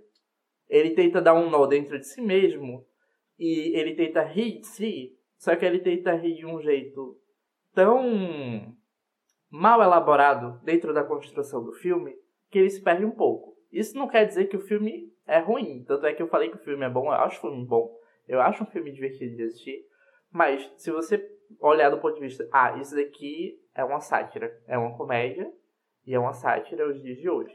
É um, um exagero dos dias de hoje. Em alguns momentos, dentro da condução da trama, o filme se perde, tanto do ponto de vista de montagem quanto do ponto de vista de foco narrativo. E isso não acontece com No Ritmo do Coração. Isso não quer dizer que os dois não sejam filmes mais simples. Tanto é que, embora No Ritmo do Coração hoje, entre aspas, seja o favorito a ganhar, eu acho Ataque dos Cães, do ponto de vista de construção cinematográfica, muito melhor. Porque é um filme mais bem elaborado do ponto de vista de camadas que do ponto de vista de interpretação. Ele não é um filme simples como no Ritmo do Coração. Simples quer dizer ruim? Não. Inclusive, muitas vezes é muito mais difícil você fazer uma coisa simples e bem feita do que você fazer uma coisa que parece muito complicada e por Uhum. parecer muito complicada, as pessoas acham que é inteligente. E essa é a armadilha que não olha pra cima às vezes cai. Às vezes ele olha pra ele e se diz: Nossa, eu tô fazendo uma crítica tão foda e tão inteligente, puta que pariu. E aí ele se perde dentro da própria narrativa. No ritmo do Eu coração. acho nunca engraçado tu falar isso de, de, Ele não diz: Nossa, de, de um filme muito elaborado, que, tipo, que parece que ele é tão difícil que parece que tá, tem alguma coisa ali por trás e tudo mais. Foi exatamente isso que eu senti com o Ataque dos Cães. Tipo, não, Ataque dos Cães. Ataque não é dos. Cães, pra mim, tem, assim, é, eu fui tentar entender, tipo, pesquisar sobre o filme depois, né, pra entender tudo mais. E, assim, eu vi que tem muito... Eu vi um- uma, uma crítica muito legal de um, de um psicólogo, é, que ele, ele, ele, ele critica os filmes num- de um olhar da, da é, psicologia. E ele falou que esse filme ele é totalmente baseado na Dentro de Ai, cada um existem falhar dois lobos. teoria do. de- de- Não, não é esse não. De Édipo, é essa aqui. Ah, Isso, então. Aí esse filme ele tem Uhum. uma associação com o complexo de Édipo, né? Que a gente vê nitidamente quando ah, a mãe do menino, tipo, né, começa a, a se sentir altamente incomodado, né, com, com o cunhado, enfim, com um amigo do. Eles são irmãos, né? Irmãos reais. Sim, E tá aí, bom. tipo, é, e aí ele faz tudo o que ele faz. é, ele coloca esse, prog esse progresso indo de forma sutil, mas ainda assim é bem perceptível. Tipo, de cara ali assistindo. A primeira vez que ele abriu o livrinho ali e, vi- e leu sobre o Anthrax, eu já sabia o que ele ia fazer, sabe? Então, assim, foi, foi bem claro. Então, assim, é, o filme ele traz muitas linguagens corporais. Tipo, ele não deixa nítido que o cara lá é homossexual, mas é nítido que ele era homossexual. Ele não deixa nítido o que tipo de relação ele tinha com aquele cara que não saía da boca dele, mas, né, você imagina que ou ele foi abusado e teve aquele outro complexo lá, que eu esqueci o nome também, ou ele realmente era apaixonado pelo cara. Então, assim, é, aquela cena lá dele tomando banho, lá com o lenço, com as iniciais do, do, do cara lá que ele idolatrava e tudo mais, e praticamente se masturbando ali, né? Então, assim, é, são coisas que eles tentaram deixar sutil, mas tava bem nítido. Então, assim, volta pra isso que, eu que tu falou, tipo, ai, parece que, tipo, o filme é muito bem elaborado, porque tem tudo muito sutil, mas, tipo, é só uma história de um homofóbico frustrado que, tipo, acabou morrendo porque o menino tinha um complexo de Édipo e tava vendo que a mãe dele a qualquer momento ia se matar por causa dele. Não, fala que é só uma história assim, é muita maldade aí, sua. Aí é que tá. Você que tá forçadamente simplificando a história do filme pra caber dentro dessa caixinha que você quer colocar o filme. Mas ele é um filme que ele pode ser lido de diferentes abordagens. Inclusive, uma das grandes coisas do filme é nunca deixar nada muito claro de propósito, porque a questão é a coisa mais importante. Por exemplo, o. Eu sempre esqueço o nome do personagem, do Benedict lá, que é apaixonado. É, do Phil. Você sabe me dizer qual era a relação que ele tinha com a pessoa com quem ele era apaixonado, que era a figura que ele idolatrava? Eles realmente tiveram caso ou eles nunca tiveram caso? Era recíproco ou não era recíproco? A frustração dele é porque ele perdeu o amor da vida dele ou porque ele nunca foi correspondido? Então, mas. O filme não te dá essa resposta. Isso é um filme. Dá? Gente, eu não consigo ver isso um filme interessante. Um filme que, tipo, me, me- que o diretor coloca ali uma história com 30 laços diferentes e você se vire pra, pra criar melhor na sua cabeça. Tipo, eu não quero isso. Eu quero, eu quero que você me apresente uma história em que eu consiga, tipo, ter uma opinião sobre isso. Eu consiga, tipo, ver o desfecho daquela história. Eu consigo saber realmente o que aconteceu ali. Apelar pra curiosidade, pra mim, é muita apelação. Isso pra mim não é um filme inteligente, desculpa. Mas não, há, mas não é, mas não é apelação pela curiosidade. É porque Claro é. ele, re- ele retrata aquela história de um ponto de vista onde você não tem acesso a todas as informações. Como na sua vida você não tem acesso a todas as informações. Ele trata dentro da, da dentro da mimesis da obra dele, ele trata a história como se fosse uma história que entre muitas aspas muito próxima da realidade em que eu e você vivemos, onde a gente não tem acesso a todas as informações de tudo aquilo que a gente quer saber. Existem coisas que a gente nunca vai saber e a gente tem que lidar com o fato de não saber aquela coisa. Isso não quer dizer que a gente não possa ver os reflexos daquilo que a gente não sabe e tentar interpretar as coisas através dos reflexos. Mas aí agora Essa é eu questão. acho que tu tá criando uma caixinha muito maior pra colocar uma coisa que não tem, que não, não é isso. Essa não é a proposta do filme, tipo, te deixar cu- curioso, tipo, a proposta é contar aquela história ali e tipo ficar naquilo, não ter um desfecho, Mas é não que eu ter um, um a proposta do filme não é gerar curiosidade, mas também não é responder. não é.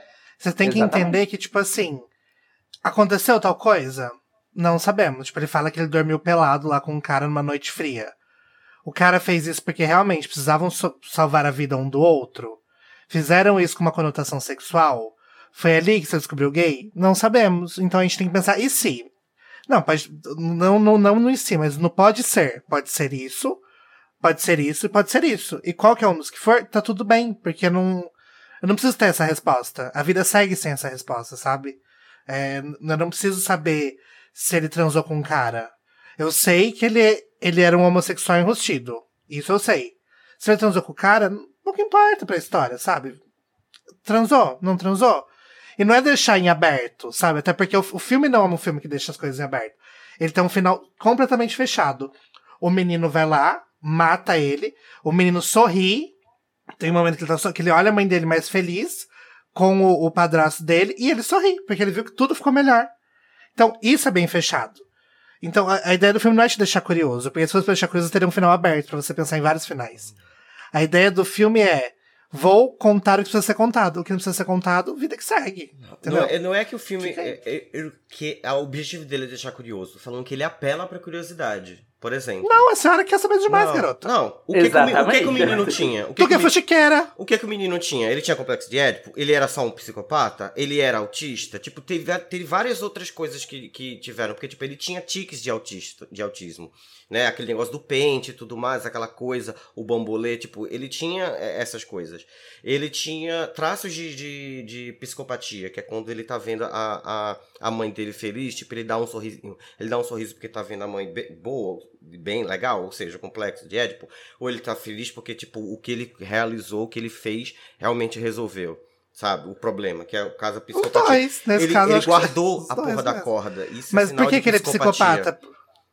Ele guardou a corda. A, o psicopata ah. ele gosta de, de ter lembranças das vítimas que ele matou. Mas, tipo, ele mas, aí, corda. mas aí, mas aí é que tá, por exemplo, outra complexidade do filme que é a relação que ele desenvolveu com o Phil era extremamente abusiva do ponto de vista do Phil para com ele, porque né? Ele é aquele garotinho afeminado, maltratado, toda vez que ele passa escuta as piadinhas e tudo mais. Mas a cena em que ele mata o Phil você percebe claramente que, ao mesmo tempo que ele tá se sentindo muito bem de poder se livrar de alguma coisa que tá fazendo mal à mãe dele, ele realmente sente alguma coisa pelo fio. Sim. Tanto é que ele, ele basicamente chora naquela cena e ele basicamente chora depois quando ele esconde o, a corda lá. Hum. Outra coisa que é, é outra coisa que é um ponto de leitura muito interessante pro filme a mãe dele sabe quem ele é. Tanto a mãe dele sabe quem ele é, quanto o pai também sabia. Uma das coisas que ele fala ao filho no momento que eles estão no momento introspectivo lá, que ele sente e tudo mais, que ele vira pro filho e fala assim: Ah, meu pai falava basicamente a mesma coisa, de outro jeito, né? Que o filho diz a ele. Aí ele, ah, meu pai tinha muito medo. Tinha medo por quê? Porque meu pai falava que eu não era gentil o suficiente. Aí você olha pra. Você olha para ele e diz assim: como é que você, uma gayzinha dessa, uma florzinha dessa, não é gentil o suficiente? Só que se você prestou atenção no que estava acontecendo no filme até agora, você sabe por que ele não é gentil o suficiente. Uhum. Todos os sinais estão ali. E você só percebe o que é que ele vai fazer porque depois ele vai pesquisar sobre o Anthrax depois daquela cena. É um momento de virada do filme. Então você percebe que os pontos estão muito bem colocados para trabalhar o elemento dentro da narrativa. E isso não é deixar as coisas soltas ou apelar para curiosidade. É mostrar que, olha, o que está acontecendo dentro da minha história é isso aqui, agora. Você vai ver as consequências dessa de, disso que está acontecendo até o final do filme. E a gente vê o que acontece até o final do filme. Só que existem pontos para fora do que está acontecendo que você simplesmente não tem acesso. Você tem que ter a leitura em cima daquilo que foi apresentado para você. E é justamente isso que eu digo das camadas de interpretação. As camadas de interpretação só são possíveis quando você tem elementos narrativos suficientes para indicar traços fundamentais tanto dos personagens quanto da trama ao longo da história inteira, mas existe espaço de leitura suficiente justamente porque os pontos estão bem trabalhados e bem colocados. E eu acho que assim, o filme entrega, porque pega a feminada e coloca ela num lugar de bandida. E é isso que a gente precisa, entendeu? a gente tem que ver a feminada matar sim. Ah. a feminada também mata, a feminada também rouba. Eu apoio a feminadas matando homofóbicos. tá. Uh... O próximo, vamos lá. Nightmare Alley. Tá aí pra preencher buraco, né? É um filme muito. É um filme bom, muito bem dirigido, fotografia lindíssima, mas tá aí só pra bater a cota dos 10. Eu achei gostoso de assistir. Inclusive, eu achei que esse filme não combina com nada do Del Toro. Porque o Del Toro, ele gosta muito de deixar final aberto. Os finais abertos do Del Toro são maravilhosos. E esse, o final é muito fechado. Inclusive, a gente já sabe que o final está fechado. Eu, eu consegui, tipo, pescar isso lá no começo. Porque o personagem principal, o Bradley Cooper, é esse o nome dele, né? Uhum. É, Tava o- gatíssimo no filme. o personagem, como é que ele chama mesmo, gente? Esqueci. Enfim, o, este homem, chamar de este homem, ele passa, tipo, muito tempo do começo do filme não tem uma palavra sendo dita. Não tem uma palavra. As pessoas comunicam com ele, ele não responde. Ele não fala. E aí ele encontra o Geek, né? E aí a primeira vez que ele fala no filme é com o Geek. E aí, o... quando ele falou com o Geek, foi a primeira pessoa que ele falou no filme, eu falei, putz, tá escrito, vai ser isso, tenho certeza. E aí o filme vai seguindo, e aí o cara ensina ele como conseguir um geek, e a gente sabe que ele não estava preocupado em conseguir um geek, porque não era o, o ramo que ele queria, ele queria o ramo do, do, do golpe, não que ela não seja golpe. Mas ele queria o golpe do, do, do negócio lá, psicológico, psicológico não, como é que chama? Místico, queria o golpe místico, psíquico. E aí o cara ensina ele a conseguir um geek. E aí ele tem aquele carinho pelo geek, sabe? Ele não tinha carinho pra ninguém, mas ele queria cuidar do geek morto no chão. Fala, não, vou esperar aqui com ele quando vai levar o corpo. E aí eu acho que só se no final o aquele tivesse cortado os dois últimos minutos, assim, do cara falando. É, tem um trabalho temporário pra você de geek, até a gente conseguir um novo, sabe? Tudo bem que tem aquela fala, eu nasci pra ser um geek, que ele fala que eu acho que é muito, muito forte essa fala. Mas se tivesse só cortado ali no cara dando a bebida e falando, eu tenho um trabalho temporário pra você, quem pescou, pescou, entendeu? Ali, tudo bem, não ia ser um final aberto do estilo do Del Toro, mas ia ser um final que arrepiava, porque naquele momento eu arrepiei. Aí quando ele foi explicando, eu dei uma murchada. Assim, falei, putz, precisava explicar? Foi tão legal até aqui. Ah, eu concordo. Assim, É porque assim, o filme ele, ele dá um- uma volta, né? Ele nada, nada, nada, nada, nada, nada, pra no final, tipo, terminar no lugar que ele não queria estar, que era, tipo, igual o pai dele, praticamente, né? E, e eu achei interessante isso, assim. Só que. Eu não sei, tipo, a parte a, a maior parte que eu gostei pra mim foi da, da psicóloga lá, que eu odeia homens. Amei ela. Vamos matar todos. Man Gostei dela. Mendal, caralho.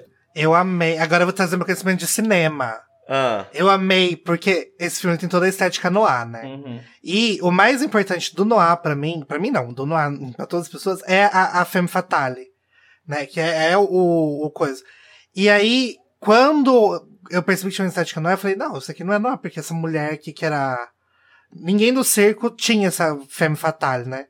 Aí chegou essa psicóloga, eu falei, ah, encontramos a femme fatale. eu falei assim, caralho, belíssima, com a pistolinha, entendeu? Porque se a feminada for assassina, eu quero que seja com aquela arma, entendeu? Eu quero que seja aquela arma com cabo de marfim. Se eu fosse a feminada assassina, eu queria aquela arma pra mim, entendeu? A, a primeira sessão de terapia dos dois, eu estava assim na sala de cinema e a Kate Blanchett foi assim, chegando perto do Bradley Cooper e eu estava assim, chegando mais perto da tela de cinema. Eu disse assim, nossa, essa mulher está enxergando minha alma nesse exato momento. Nossa, maravilhoso. Que mulher. E ela não foi indicada pra atriz coadjuvante, né? Fiquei Um triste com absurdo, isso. Um absurdo. Mais Vai uns absurdos. saber. Mas é porque, assim, acredito que seja bem essa vibe aí que o Felipe falou, assim, tipo, é um, um filme ok, tipo, acho que não tem tanta coisa pra estar ali no- Assim. numa categoria de melhor filme e muitas indicações pra Oscar, É o sabe? Del Toro dirigindo, É. né? É um filme muito bem dirigido, tem uma direção de arte muito boa, que tem uma história boa, a história é boa. Não é nada inovadora, não é nada de novo, afinal é um remake, né? É. Outro remake. Nossa, Outro remake. surpresa. É, mas assim, é um filme muito bom. Sei lá, é um filme pra mim nota 8, 8,5. 9 na verdade. Eu acho que eu dei 9, inclusive, pra ele. É um filme muito bom. Mas que, sabe, não é exatamente al- alguma coisa que eu premiaria no Oscar. E também não é um dos trabalhos mais brilhantes Sim. do Toro, mas nem de longe, sabe?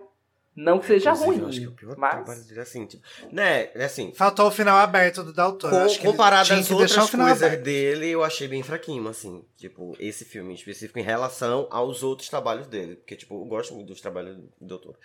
Mas, gente, até. Até, até Ciclo de Fogo tá melhor do que isso aí. Sério. Sério. Não, Não, assim, eu sou um fã de Círculo de Fogo, mas você me dizer que Círculo de Fogo é melhor do que Beco do Pesadelo. Enfim, vamos voltando pra cá. Não, só, só pra concluir esse filme antes da gente passar pro próximo, gente, eu não sei vocês. Mas teve uns momentos assim que, né, que a gente tava entendendo o que se passava ali. Que eu acreditei muito lá nos poderes psíquicos. A gente sabia que era tudo um negócio. Eu fui, eu acreditei. Assim, eu falei, caralho, ele é psíquico mesmo. É... Aí eu falei, não, é por causa disso aqui, disso aqui, disso aqui. Aí eu falei, ah, tudo um golpe. Aí na hora que ele descobre Daimon, eu falei, caralho, é psíquico mesmo. Só que também não era de novo. Tem- Fui tremendamente enganada. Tem um momento que pega, mas não é aí. É quando ele recebe a visita do pessoal do círculo, do, do círculo, do circo, que a E a mulher ele, então, né? não faça. Assim, na... Não faça. Porque eu, eu vi, na, eu vi na, nas cartas e vai dar merda. E ele, ah, você viu nas cartas, é só um truque.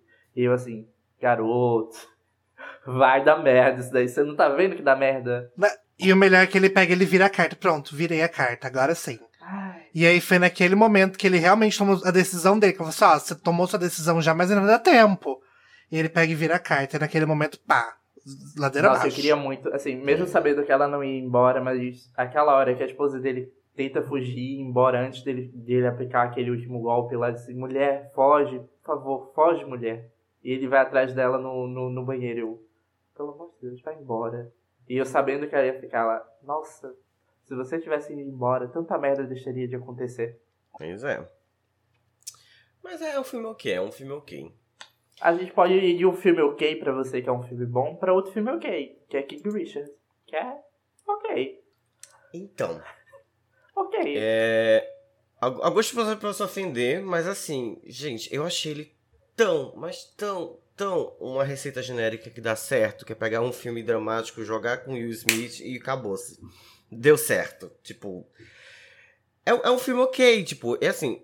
Ele tem a proposta de ser cativante e tudo mais, e de- algumas vezes cativou, principalmente quando começou Beyoncé tocar, e cativou me aquela música é linda. Mas, é ok.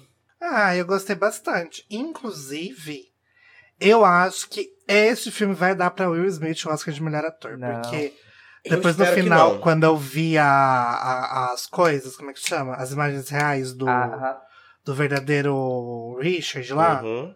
o do William, eu falei assim: caralho, o Will Smith incorporou este homem. Ele incorporou este homem. Nossa, e as meninas Eu também estão que não, maravilhosas. porque- Nossa, tem no final do filme, né, que, que a gente já falou no final, que mostra as fitas originais. É, tem, umas, tem umas cenas da fi- das fitas que foram recriadas dentro do filme e você fica meio confuso de saber o que era fita Uhum. original, Aham. o que era filme. Você, nossa! Gente, a, a peruazinha, a peruazinha idêntica, sem. Tudo bem que não é difícil reproduzir uma peruazinha, né? Mas assim, 100% idêntica, eu amei, amei, amei. Sim, mas Ficou legal, mas. Aquela velha receita de bolo, né? Uma cinebiografia com história de superação, É, atletas do vai meio. tirar as lágrimas de mim, tirou. É um filme ok com uma música boa da, da Beyoncé no final. E é isso. É. Mas a atuação tá do, do? Will Smith a gente tem que, tem que bater palma. Assim. Porque ele é um bom ator, né? boa. Tipo, ele. Ele é um bom ator, assim. Podia, Foda. podia levar Mas eu não acho que ele a- ganha, não. Eu, eu realmente espero aqui, só pulando rapidinho aqui, uma pergunta bem rápida. Quem vocês acham que leva o melhor ator? Eu realmente espero que seja o Andrew, porque Tic Tic Boom, ele tá perfeito. Eu queria muito Eu não que levasse. Mas eu Por não isso que sei. você tá dizendo que o Will Smith, coisa. Eu, eu, Sim, eu tô com base nas coisas. eu tô meio na dúvida. Will Smith. Eu tô meio na dúvida ah, disso. Tipo assim, eu- ele tem. Ele merece, pelo que ele fez em Tic Tic Boom, mas eu acho que ele, infelizmente, ele não leva. Se ele levar, vai ser fora pra caralho. Eu gosto muito dele como ator. Mas. Né? A gente não, não tem voto popular. As gaysinhas ficar lá. Bom, tudo bem. Esse filme não rendeu aqui entre a gente, parece, mas tá tudo bem. É, tá passar. ok, Tá normal. E agora chegou. Ah, não, tem mais dois além Tem dois, mais os um. dois. E eu, e eu acho que esses dois vão Vocês querem que eu polêmica. seja polêmica? a- Vocês querem minha polêmica agora ou vocês querem minha polêmica no final? Agora, vamos agora. Não, manda polêmica, só manda, que eu sei com quem é, eu já tô aqui, ó. Deixa eu até beber aguinha aqui pra defender, porque Pois já sei. bebe, porque eu só vou soltar aqui não vou ficar discutindo, não. Eu só vou soltar, eu vou fazer drop Tá. the mic, assim. Hum. Duna é um Tá. filme chato. Duna é chato. Duna é muito bem feito, mas é chato. E é isso que eu tenho pra dizer. Obrigada. Absurdo. Ok, eu tenho três coisas pra falar sobre Absurdo. Duna. Eu vou embora, coisas tô, falar tô sobre desistindo dessa gravação. Beijo, foi ótimo. Só tenho três coisas pra falar sobre isso, Igor Johnny, pra você. Primeiro, Duna, você não pode jogar. Assim, a gente tá falando do filme em si, mas assim, a história inteira, você não pode jogar ela porque esse filme foi baseado na primeira metade do primeiro livro de uma série. Amiga, a gente tá falando de filmes do Oscar, não de histórias sei, de livro. calma. Cal- não, não. Se for pra desviar o, o coisa, for argumentar Posso desviando de terminar? tema, pode parar. Posso aí. terminar? Obrigado. Tá bom, termina. Então, assim, a, a história, o filme, você pode achar ela chata porque, tipo, ela não tá completa. É uma história introdutória. Você tá sendo introduzido ali. E eu acho que a forma que eles introduziram no universo de Duna foi muito bem feito. Eles colocaram discussões políticas, colocaram discussão de vida e morte, colocaram discussões de, de religião que vai vir ainda futuramente, tipo, né, no, no restante, assim, da história. Tem essa questão da religião também, porque você tem ali um, um toquezinho, você vê que, tipo, uma. Você vê é, visões lá, né? Coisas dele do futuro, a galera vendo ele como um salvador e, e tudo mais. Nossa, o futuro tá nas tuas mãos, é aquela coisa bem Jesus, assim. Então, assim. é, vai mexer um pouquinho também com essa coisa, assim, política, de religião. tipo, é um filme que, apesar, que é, apesar de se passar num outro mundo, ele pode ser usado hoje em dia para em, em assuntos atuais. E, tipo, eu acho que isso é o que torna ele foda, porque ele não é só um filme bonito, ele só não é um filme que tem uma fotogra- fotografia maravilhosa, que inclusive eu espero que ganhe. Ele não é só um filme que tem o- o- uma maquiagem, uma ambientação foda, sabe? Tipo, ele também tem assuntos profundos, ele também tem discussões profundas, entendeu?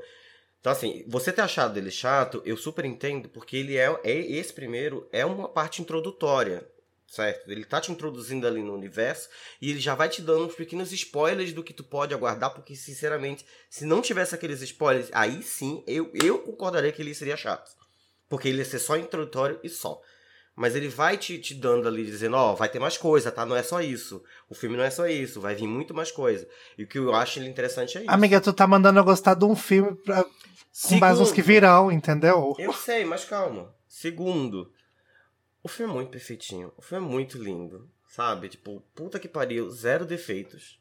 Pra quem gosta de, de, de sci-fi, pra quem gosta de dessa vibe assim, é maravilhoso. Você tá xingando porque você não gosta de nada disso, você não gosta de sci-fi, você não gosta Não de, gosto de, mesmo. de coisa, Sou então, assim, pra falar. Tô, eu entendo. E terceiro, sobre você não ter gostado do filme, ah, vai a merda, Igor Johnny. É isso, gente. Essa é a minha, minha defensiva. Amiga, a tua defesa ela é péssima. A tua defesa ela não é concisa, porque você começa, você tem o direito de não gostar e te entendo. E você termina com vai a merda e gorjeta. Você, amiga, não é concisa nas suas falas. Ó, Você ficou se baseando num futuro que pode não chegar. ele A Terceira chegar. Guerra Mundial tá aí, entendeu? Vai, menina, Por que eu boca, vou ficar esperando outros filmes pra Cala a boca, julgar? menina, entendeu? pelo amor de Deus. Mas vai. Me ajuda aí, pelo amor de Deus. Tá. Sabe que isso é perfeito. Tá, vai vamos lá. no cu.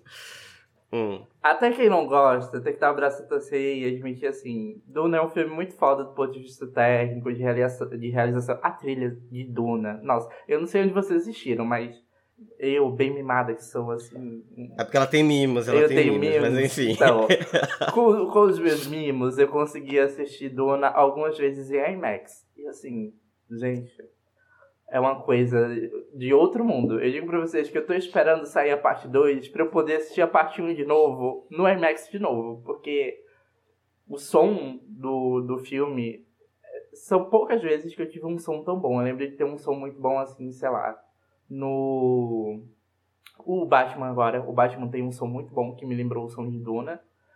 E Dunkirk, por exemplo, tem um design de som. Dunkirk era muito bom. Não, gente, a cena da praia de Dunkirk, se você pôde assistir Dunkirk num cinema com um bom som, parecia que a bala ia vir na sua cara, assim. Você baixava achando que a, que a bala vinha na sua cara. E o som de Duna é um som que, sei lá, envolve você inteiro, sabe? Isso que arrepio na espinha por causa da, da trilha. A fotografia é muito bonita, o design de produção é muito bonito, todos os atores estão muito bem. Então, exatamente o que o papel pede. Mas eu entendo, eu, eu aqui vou fazer, né? Vou fazer a defesa das pessoas que não gostaram. Eu entendo quem não gostou de Duna, porque achou, entre muitas aspas, um filme chato. Duna é chato? Não.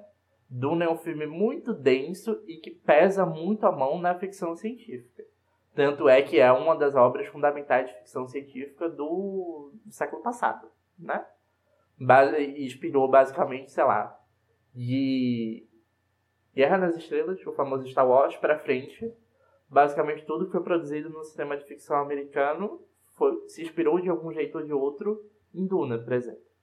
Então, eu entendo você assistir, principalmente se você não gostar de ficção científica e ainda mais ficção científica pesada, porque assim, existe a ficção científica mais levinha, que é aquela que está ali na superfície para você desenvolver história, e existe a ficção científica daquela que é pesadona, tipo Isaac Asimov, sabe? Esse tipo de ficção. Uhum. Que assim, extremamente baseado em questões políticas, filosóficas, em, em debates da vida, literalmente. Tanto é que quem estuda ficção científica e fantasia também diz que é, é apenas mais uma lente para poder se estudar a realidade. É basicamente isso. Então eu entendo quem assistiu falou assim: ai, nossa, é chato. Realmente, se você não gosta nem um pouco, não tem afinidade com, com, com fantasia, não, né? Com ficção científica mais densa, não densa do ponto de vista que é mais difícil, mas é que trabalha mais conteúdos ao mesmo tempo. Vai ser um filme chato para você, eu não vou mentir, não tem como dizer que, que não vai, sabe? É igual a eu, sei lá, pegar um filme agora que tá no cinema agora, que é muito, muito bom, como The Batman, e eu falo você, ah, se você não gosta de filme denso, inspirado em cinema noir, e inspirado em investigação, você vai gostar de The Batman? Você não vai. Você vai assistir as três horas e vai dizer assim, puta que pariu, foi o que eu fiz com as três horas da minha vida, sabe? É basicamente o que você vai sentir assistindo Duna. Mas eu, como fã de ficção científica, acho Duna um filme foda pra caralho. Tanto do ponto de vista técnico, quanto do ponto de vista de história. Porque todo mundo falava, ah, Duna é inadaptável. Inclusive tem a adaptação do... É 80, eu acho que é final dos anos 80. Recomendo ver. É pitoresca, pra dizer o mínimo. Mas pitoresca, assim, peculiar. Mas vale, vale assistir. Não venham me xingar depois de assistirem, tá? Tô dizendo, tô avisando de antemão que é pitoresco. Eu quero ver os vermes da areia Vejam. na, Nossa. versão dos anos 80. Vá no, Vai ser igual o ataque dos vermes famintos, Tem sabe? no- É o mesmo Tem monte, eu acho. Tem no YouTube, joga lá depois o Duna clássico, você vai ver lá os vermes, do- os vermes do, do filme antigo, assim, é cinema da maior qualidade, assim, uma coisa maravilhosa. É, mas assim, Duna, eu acho um filme ótimo, tá aí na lista de melhor filme, mas a gente sabe, Oscar nunca premiou e nunca premiará, quer dizer, nunca não sei, né? Vai que os velhos da academia Ficção morrem científica. e se renova, mas a, a academia não, não premia ficção científica do mesmo jeito que não premia terror É e horror, né? O que Uhum. eles chamam de cinema de gênero, eles basicamente não premiam. Eles premiam dramas. Cinema de gênero, que é tudo que não é drama, fica meio relegado a uma segunda categoria. O que eu acho uma pena. Porque a gente já teve coisas fantásticas na história do cinema, do tipo A Chegada, que foi basicamente ignorado pelo Oscar. E A Chegada, qualquer meia dúzia de crítico de cinema que você perguntar que tem o mínimo de relevância, vai dizer que A Chegada, com certeza, é um dos melhores filmes feitos nos últimos 20 anos, sabe? Com certeza. Quem sim. que ganhou o, o Oscar quando competiu com a chegada? Eu não lembro. Nossa, eu não lembro. Que ano que foi? Nossa, agora eu pegou, acho que é Eu não 2016. lembro. Foi da Forma d'Água? Será do mesmo ano da Forma d'Água? Não lembro. 16, não.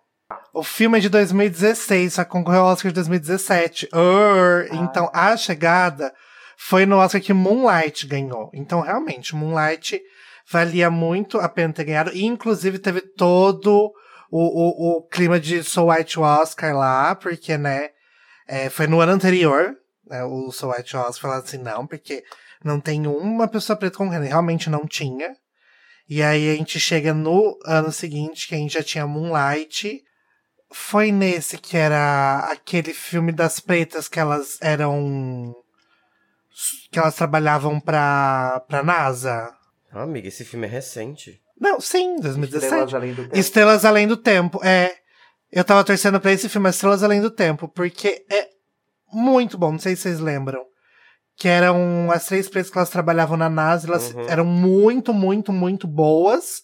E elas tinham que enfrentar todo aquele clima de, de o- o preto não pode usar o mesmo lugar que a pessoa branca. Enfim, elas tinham que passar por tudo aquilo. E mesmo assim, elas eram as melhores no que elas faziam e ninguém dava valor, assim. Uhum. Eu tava torcendo pra É, esse. assim, realmente não é. Essa academia é bem complicada mesmo. Tem que renovar esses véi aí. Pelo Vamos ver amor se a de pandemia Deus. fez o seu trabalho, né? E aí, então a gente vai fechar com o Bill Fest. Que assim, eu não vou nem debater esse aí. Eu vou só jogar aqui minha opinião e aí vocês entendam, vocês debatam o que falam. É... Para mim, ele entra na mesma categoria de Liracore é, Liracore Pizza, que é uma história que foi contada que não agrega em nada. Que tipo, tanto faz você assistir ela ou não. Tipo, ela não te, te agrega nada na tua vida, ela não te traz nada pra tua Agrega, experiência. sim. Traz porque eu Exatamente. morto por dentro. O que, foi Eu, que licor... o que foi que Licorice Pizza agregou pra tua vida? Que tu é Amiga, eu estou a gente tá falando de Belfast. Enfim, então. Amiga, Belfast é uma cidade que realmente aconteceu. Tudo Eu que sei. está naquele filme é real, É. É real, história inclusive, pura. Não agrega nada na tua vida como Eu sei. bolsonarista. Eu, Presta hein? atenção.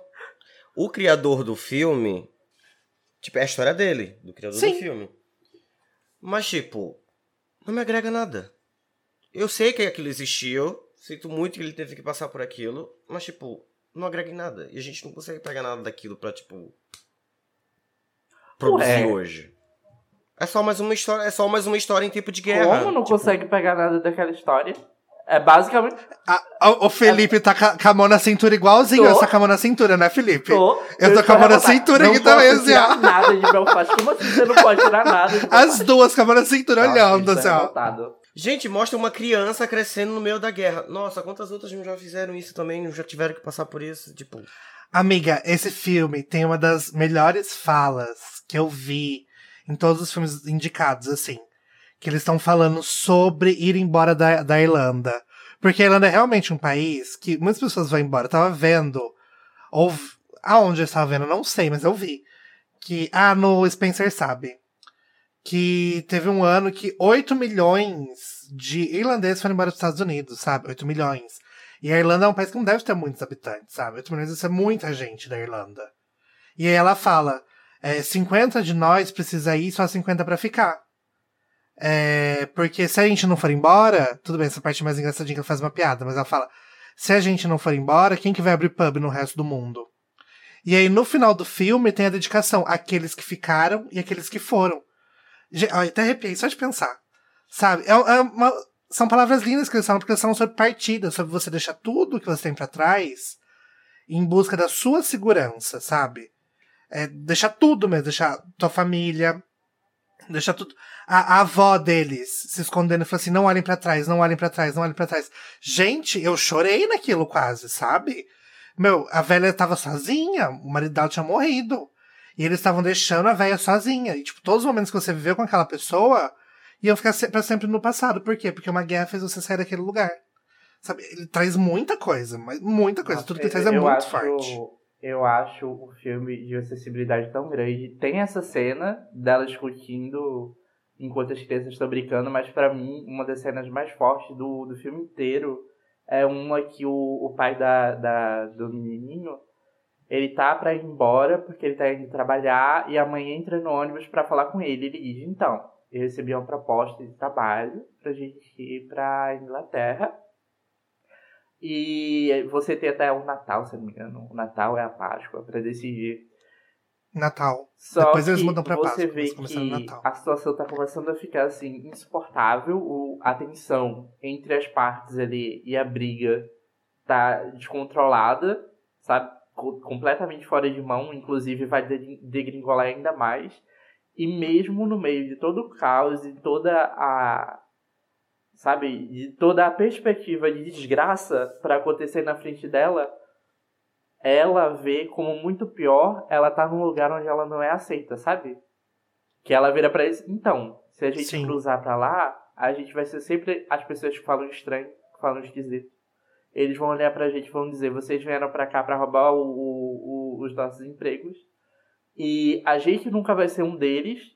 E a gente não vai estar onde a gente é, quem a gente é, que é a nossa terra. Que é- ela é, é quase. É porque a noção de identidade que a gente tem mundo brasileiro é muito difusa. Muitas é, etnias, nacionalidades diferentes concebem a hereditariedade não a partir do lugar de, você, de onde você onde você tá, mas de onde você vem. Então, por exemplo, é por isso que nos Estados Unidos você, você vê uma pessoa que, sei lá, nasceu nos Estados Unidos, cresceu nos Estados Unidos, mas os pais vieram, sei lá, de Cuba. Aquela pessoa é cubana, entendeu? Ela não é um, um, um americana. E é basicamente isso que ela tá falando assim. Se a gente for embora da nossa terra, a gente perde, em, em, entre aspas, né? A gente perderia a, a conexão com tudo que faz da gente ser quem a gente é, das pessoas que me viram crescer, viram você crescer, que cuidam dos nossos filhos, porque existia aquele senso de comunidade muito forte.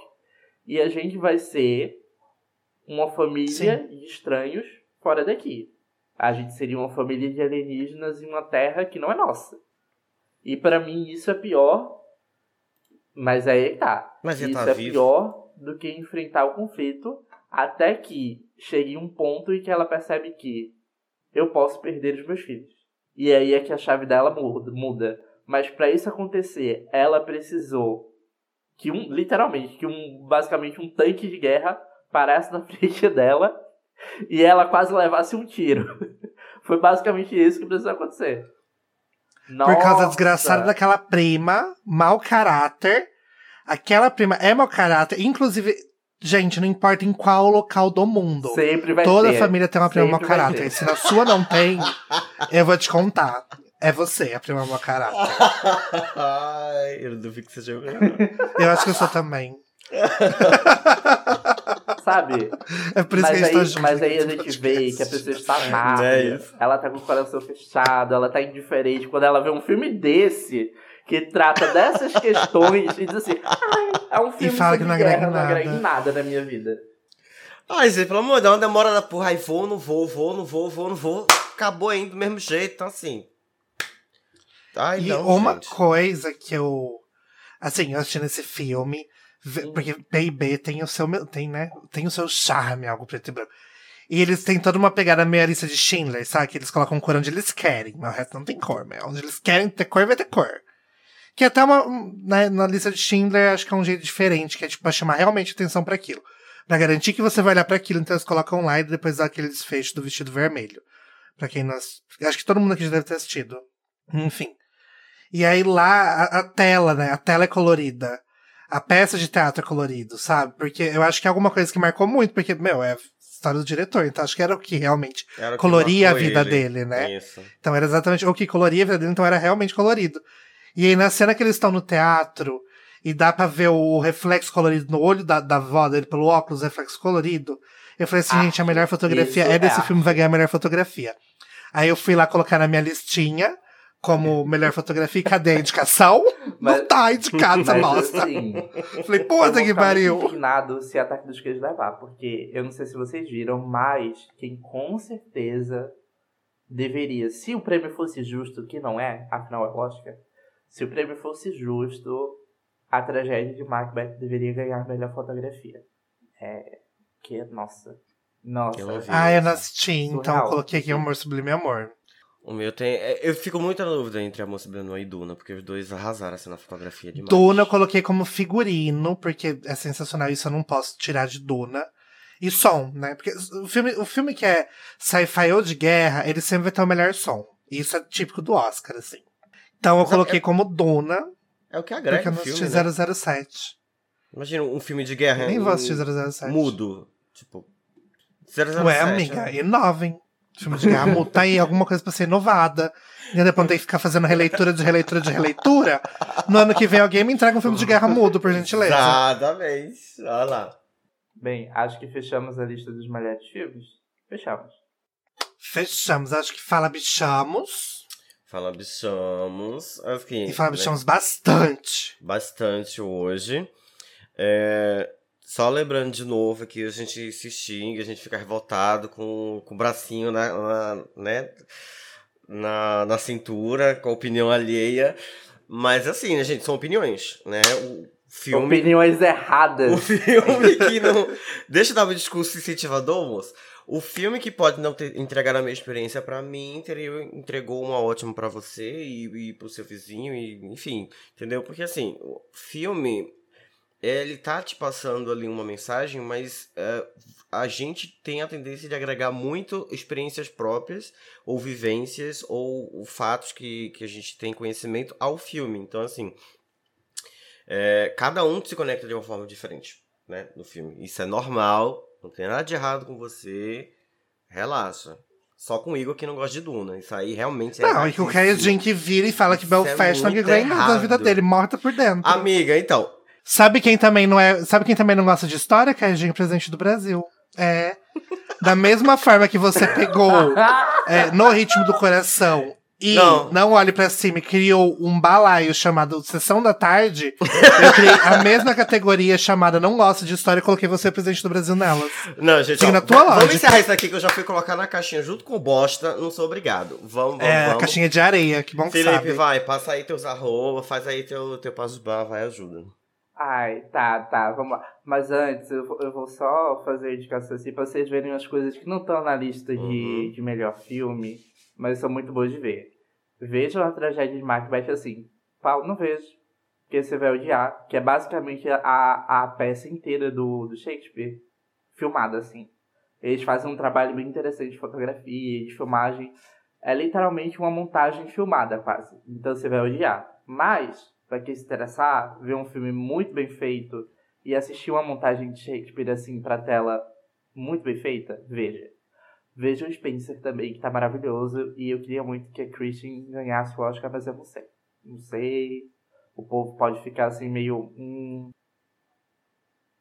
Eu, bom, eu só assisti dois, dois filmes de indicados a melhores atrizes, né? E aí eu acho que a Nicole Kidman entregou muito em apresentando os Ricardos, não sei se você assistiu. assim, né? Ela carrega o filme. Exatamente. sabe, né? Porque, né? não, é- não é tanto o caso de Spencer, que todo o resto de Spencer também é muito bom. Mas a atuação da Christian, assim, maravilhosa. E a Olivia Colman e a Filha Perdida, que também tá em melhor atriz, assim, tá, assim, incrível. Vejam, vejam Spencer, vejam Macbeth e vejam umas paralelas da Moldova também. Mais paralelas. A Penelope Cruz está incrível. É uma no- Olha, gente, é uma novela das nove, assim, da maior qualidade possível. É incrível, é maravilhoso. E, obviamente, também que eu vou recomendar as animações desse ano. Em especial, Família Mitchell, se vocês ainda não assistiram. Porque é um filme maravilhoso, é uma animação incrível, que deveria ganhar melhor animação e provavelmente vai perder para Encanto. O que é uma injustiça, afinal. É, afi- assim, pode acontecer um, sei lá, Homem-Aranha no Aranha Verso de novo, sabe? E a família Mitchell ganhar. Ficaria assim, maravilhado? Ficaria. Porque a família Mitchell é bem melhor do que Encanto. Não que Encanto seja um filme ruim, mas família Mitchell é melhor. E se vocês não assistiram também Luca, vejam Luca, tá? Que tá na melhor animação, essa daí eu acho que não tem nem chance de ganhar. Mas a animação, a animação, a animação fofa, nossa, Luca é maravilhoso. E é isso. Fora isso, eu vou é, só reforçando aqui. Vocês me acham lá no Cinefilia, arroba Cinefilia, com 3 no lugar do E.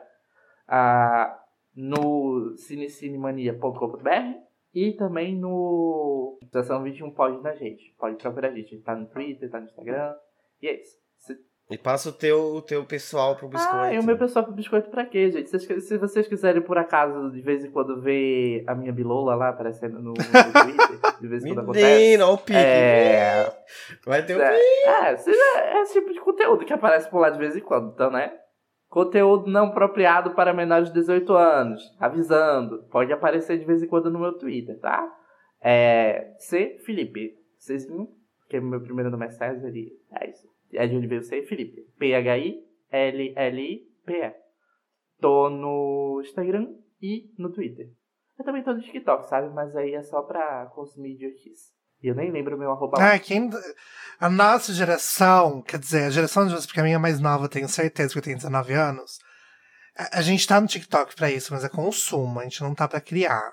Né? Esse negócio de criar podcast, que a gente senta Não. e Exato. fica falando, porque ficar dançando não é comigo, não, sou velha.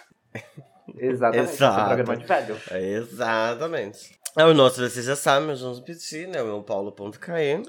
O meu é o Igor Joner, J-O-N-E-R, e nós somos o Fala Bicha. Viu? E a gente falou, falou, falou, e a gente não falou uma coisa importantíssima do Oscar, que agora tem a escolha do público, né? Ah, A gente não tocou ai, nisso. é uma, coi- é uma, É é uma coisa tão categoria. absurda, tão insignificante. Vamos fingir que não existe, né? É o desespero, eles querendo a fazer tem mesmo, não, a, porque a importa gente tem mesmo sim. que falar de uma categoria que estão entregando pra Camila Cabelo. Sério? Achei que fosse a Homem-Aranha. que- Amiga, até hoje tem lá a BTS ganhando, sabe? Melhor isso, melhor aquilo. Assim, Fandom. né? botou voto popular, não dá certo, porque sempre vai ter aquelas adolescentes doentes que passam o dia inteiro no computador votando. Então, assim, não abre pra voto popular, porque não dá certo. E é isso. Acabou essa merda, vamos embora. Beijo, gente. Gente.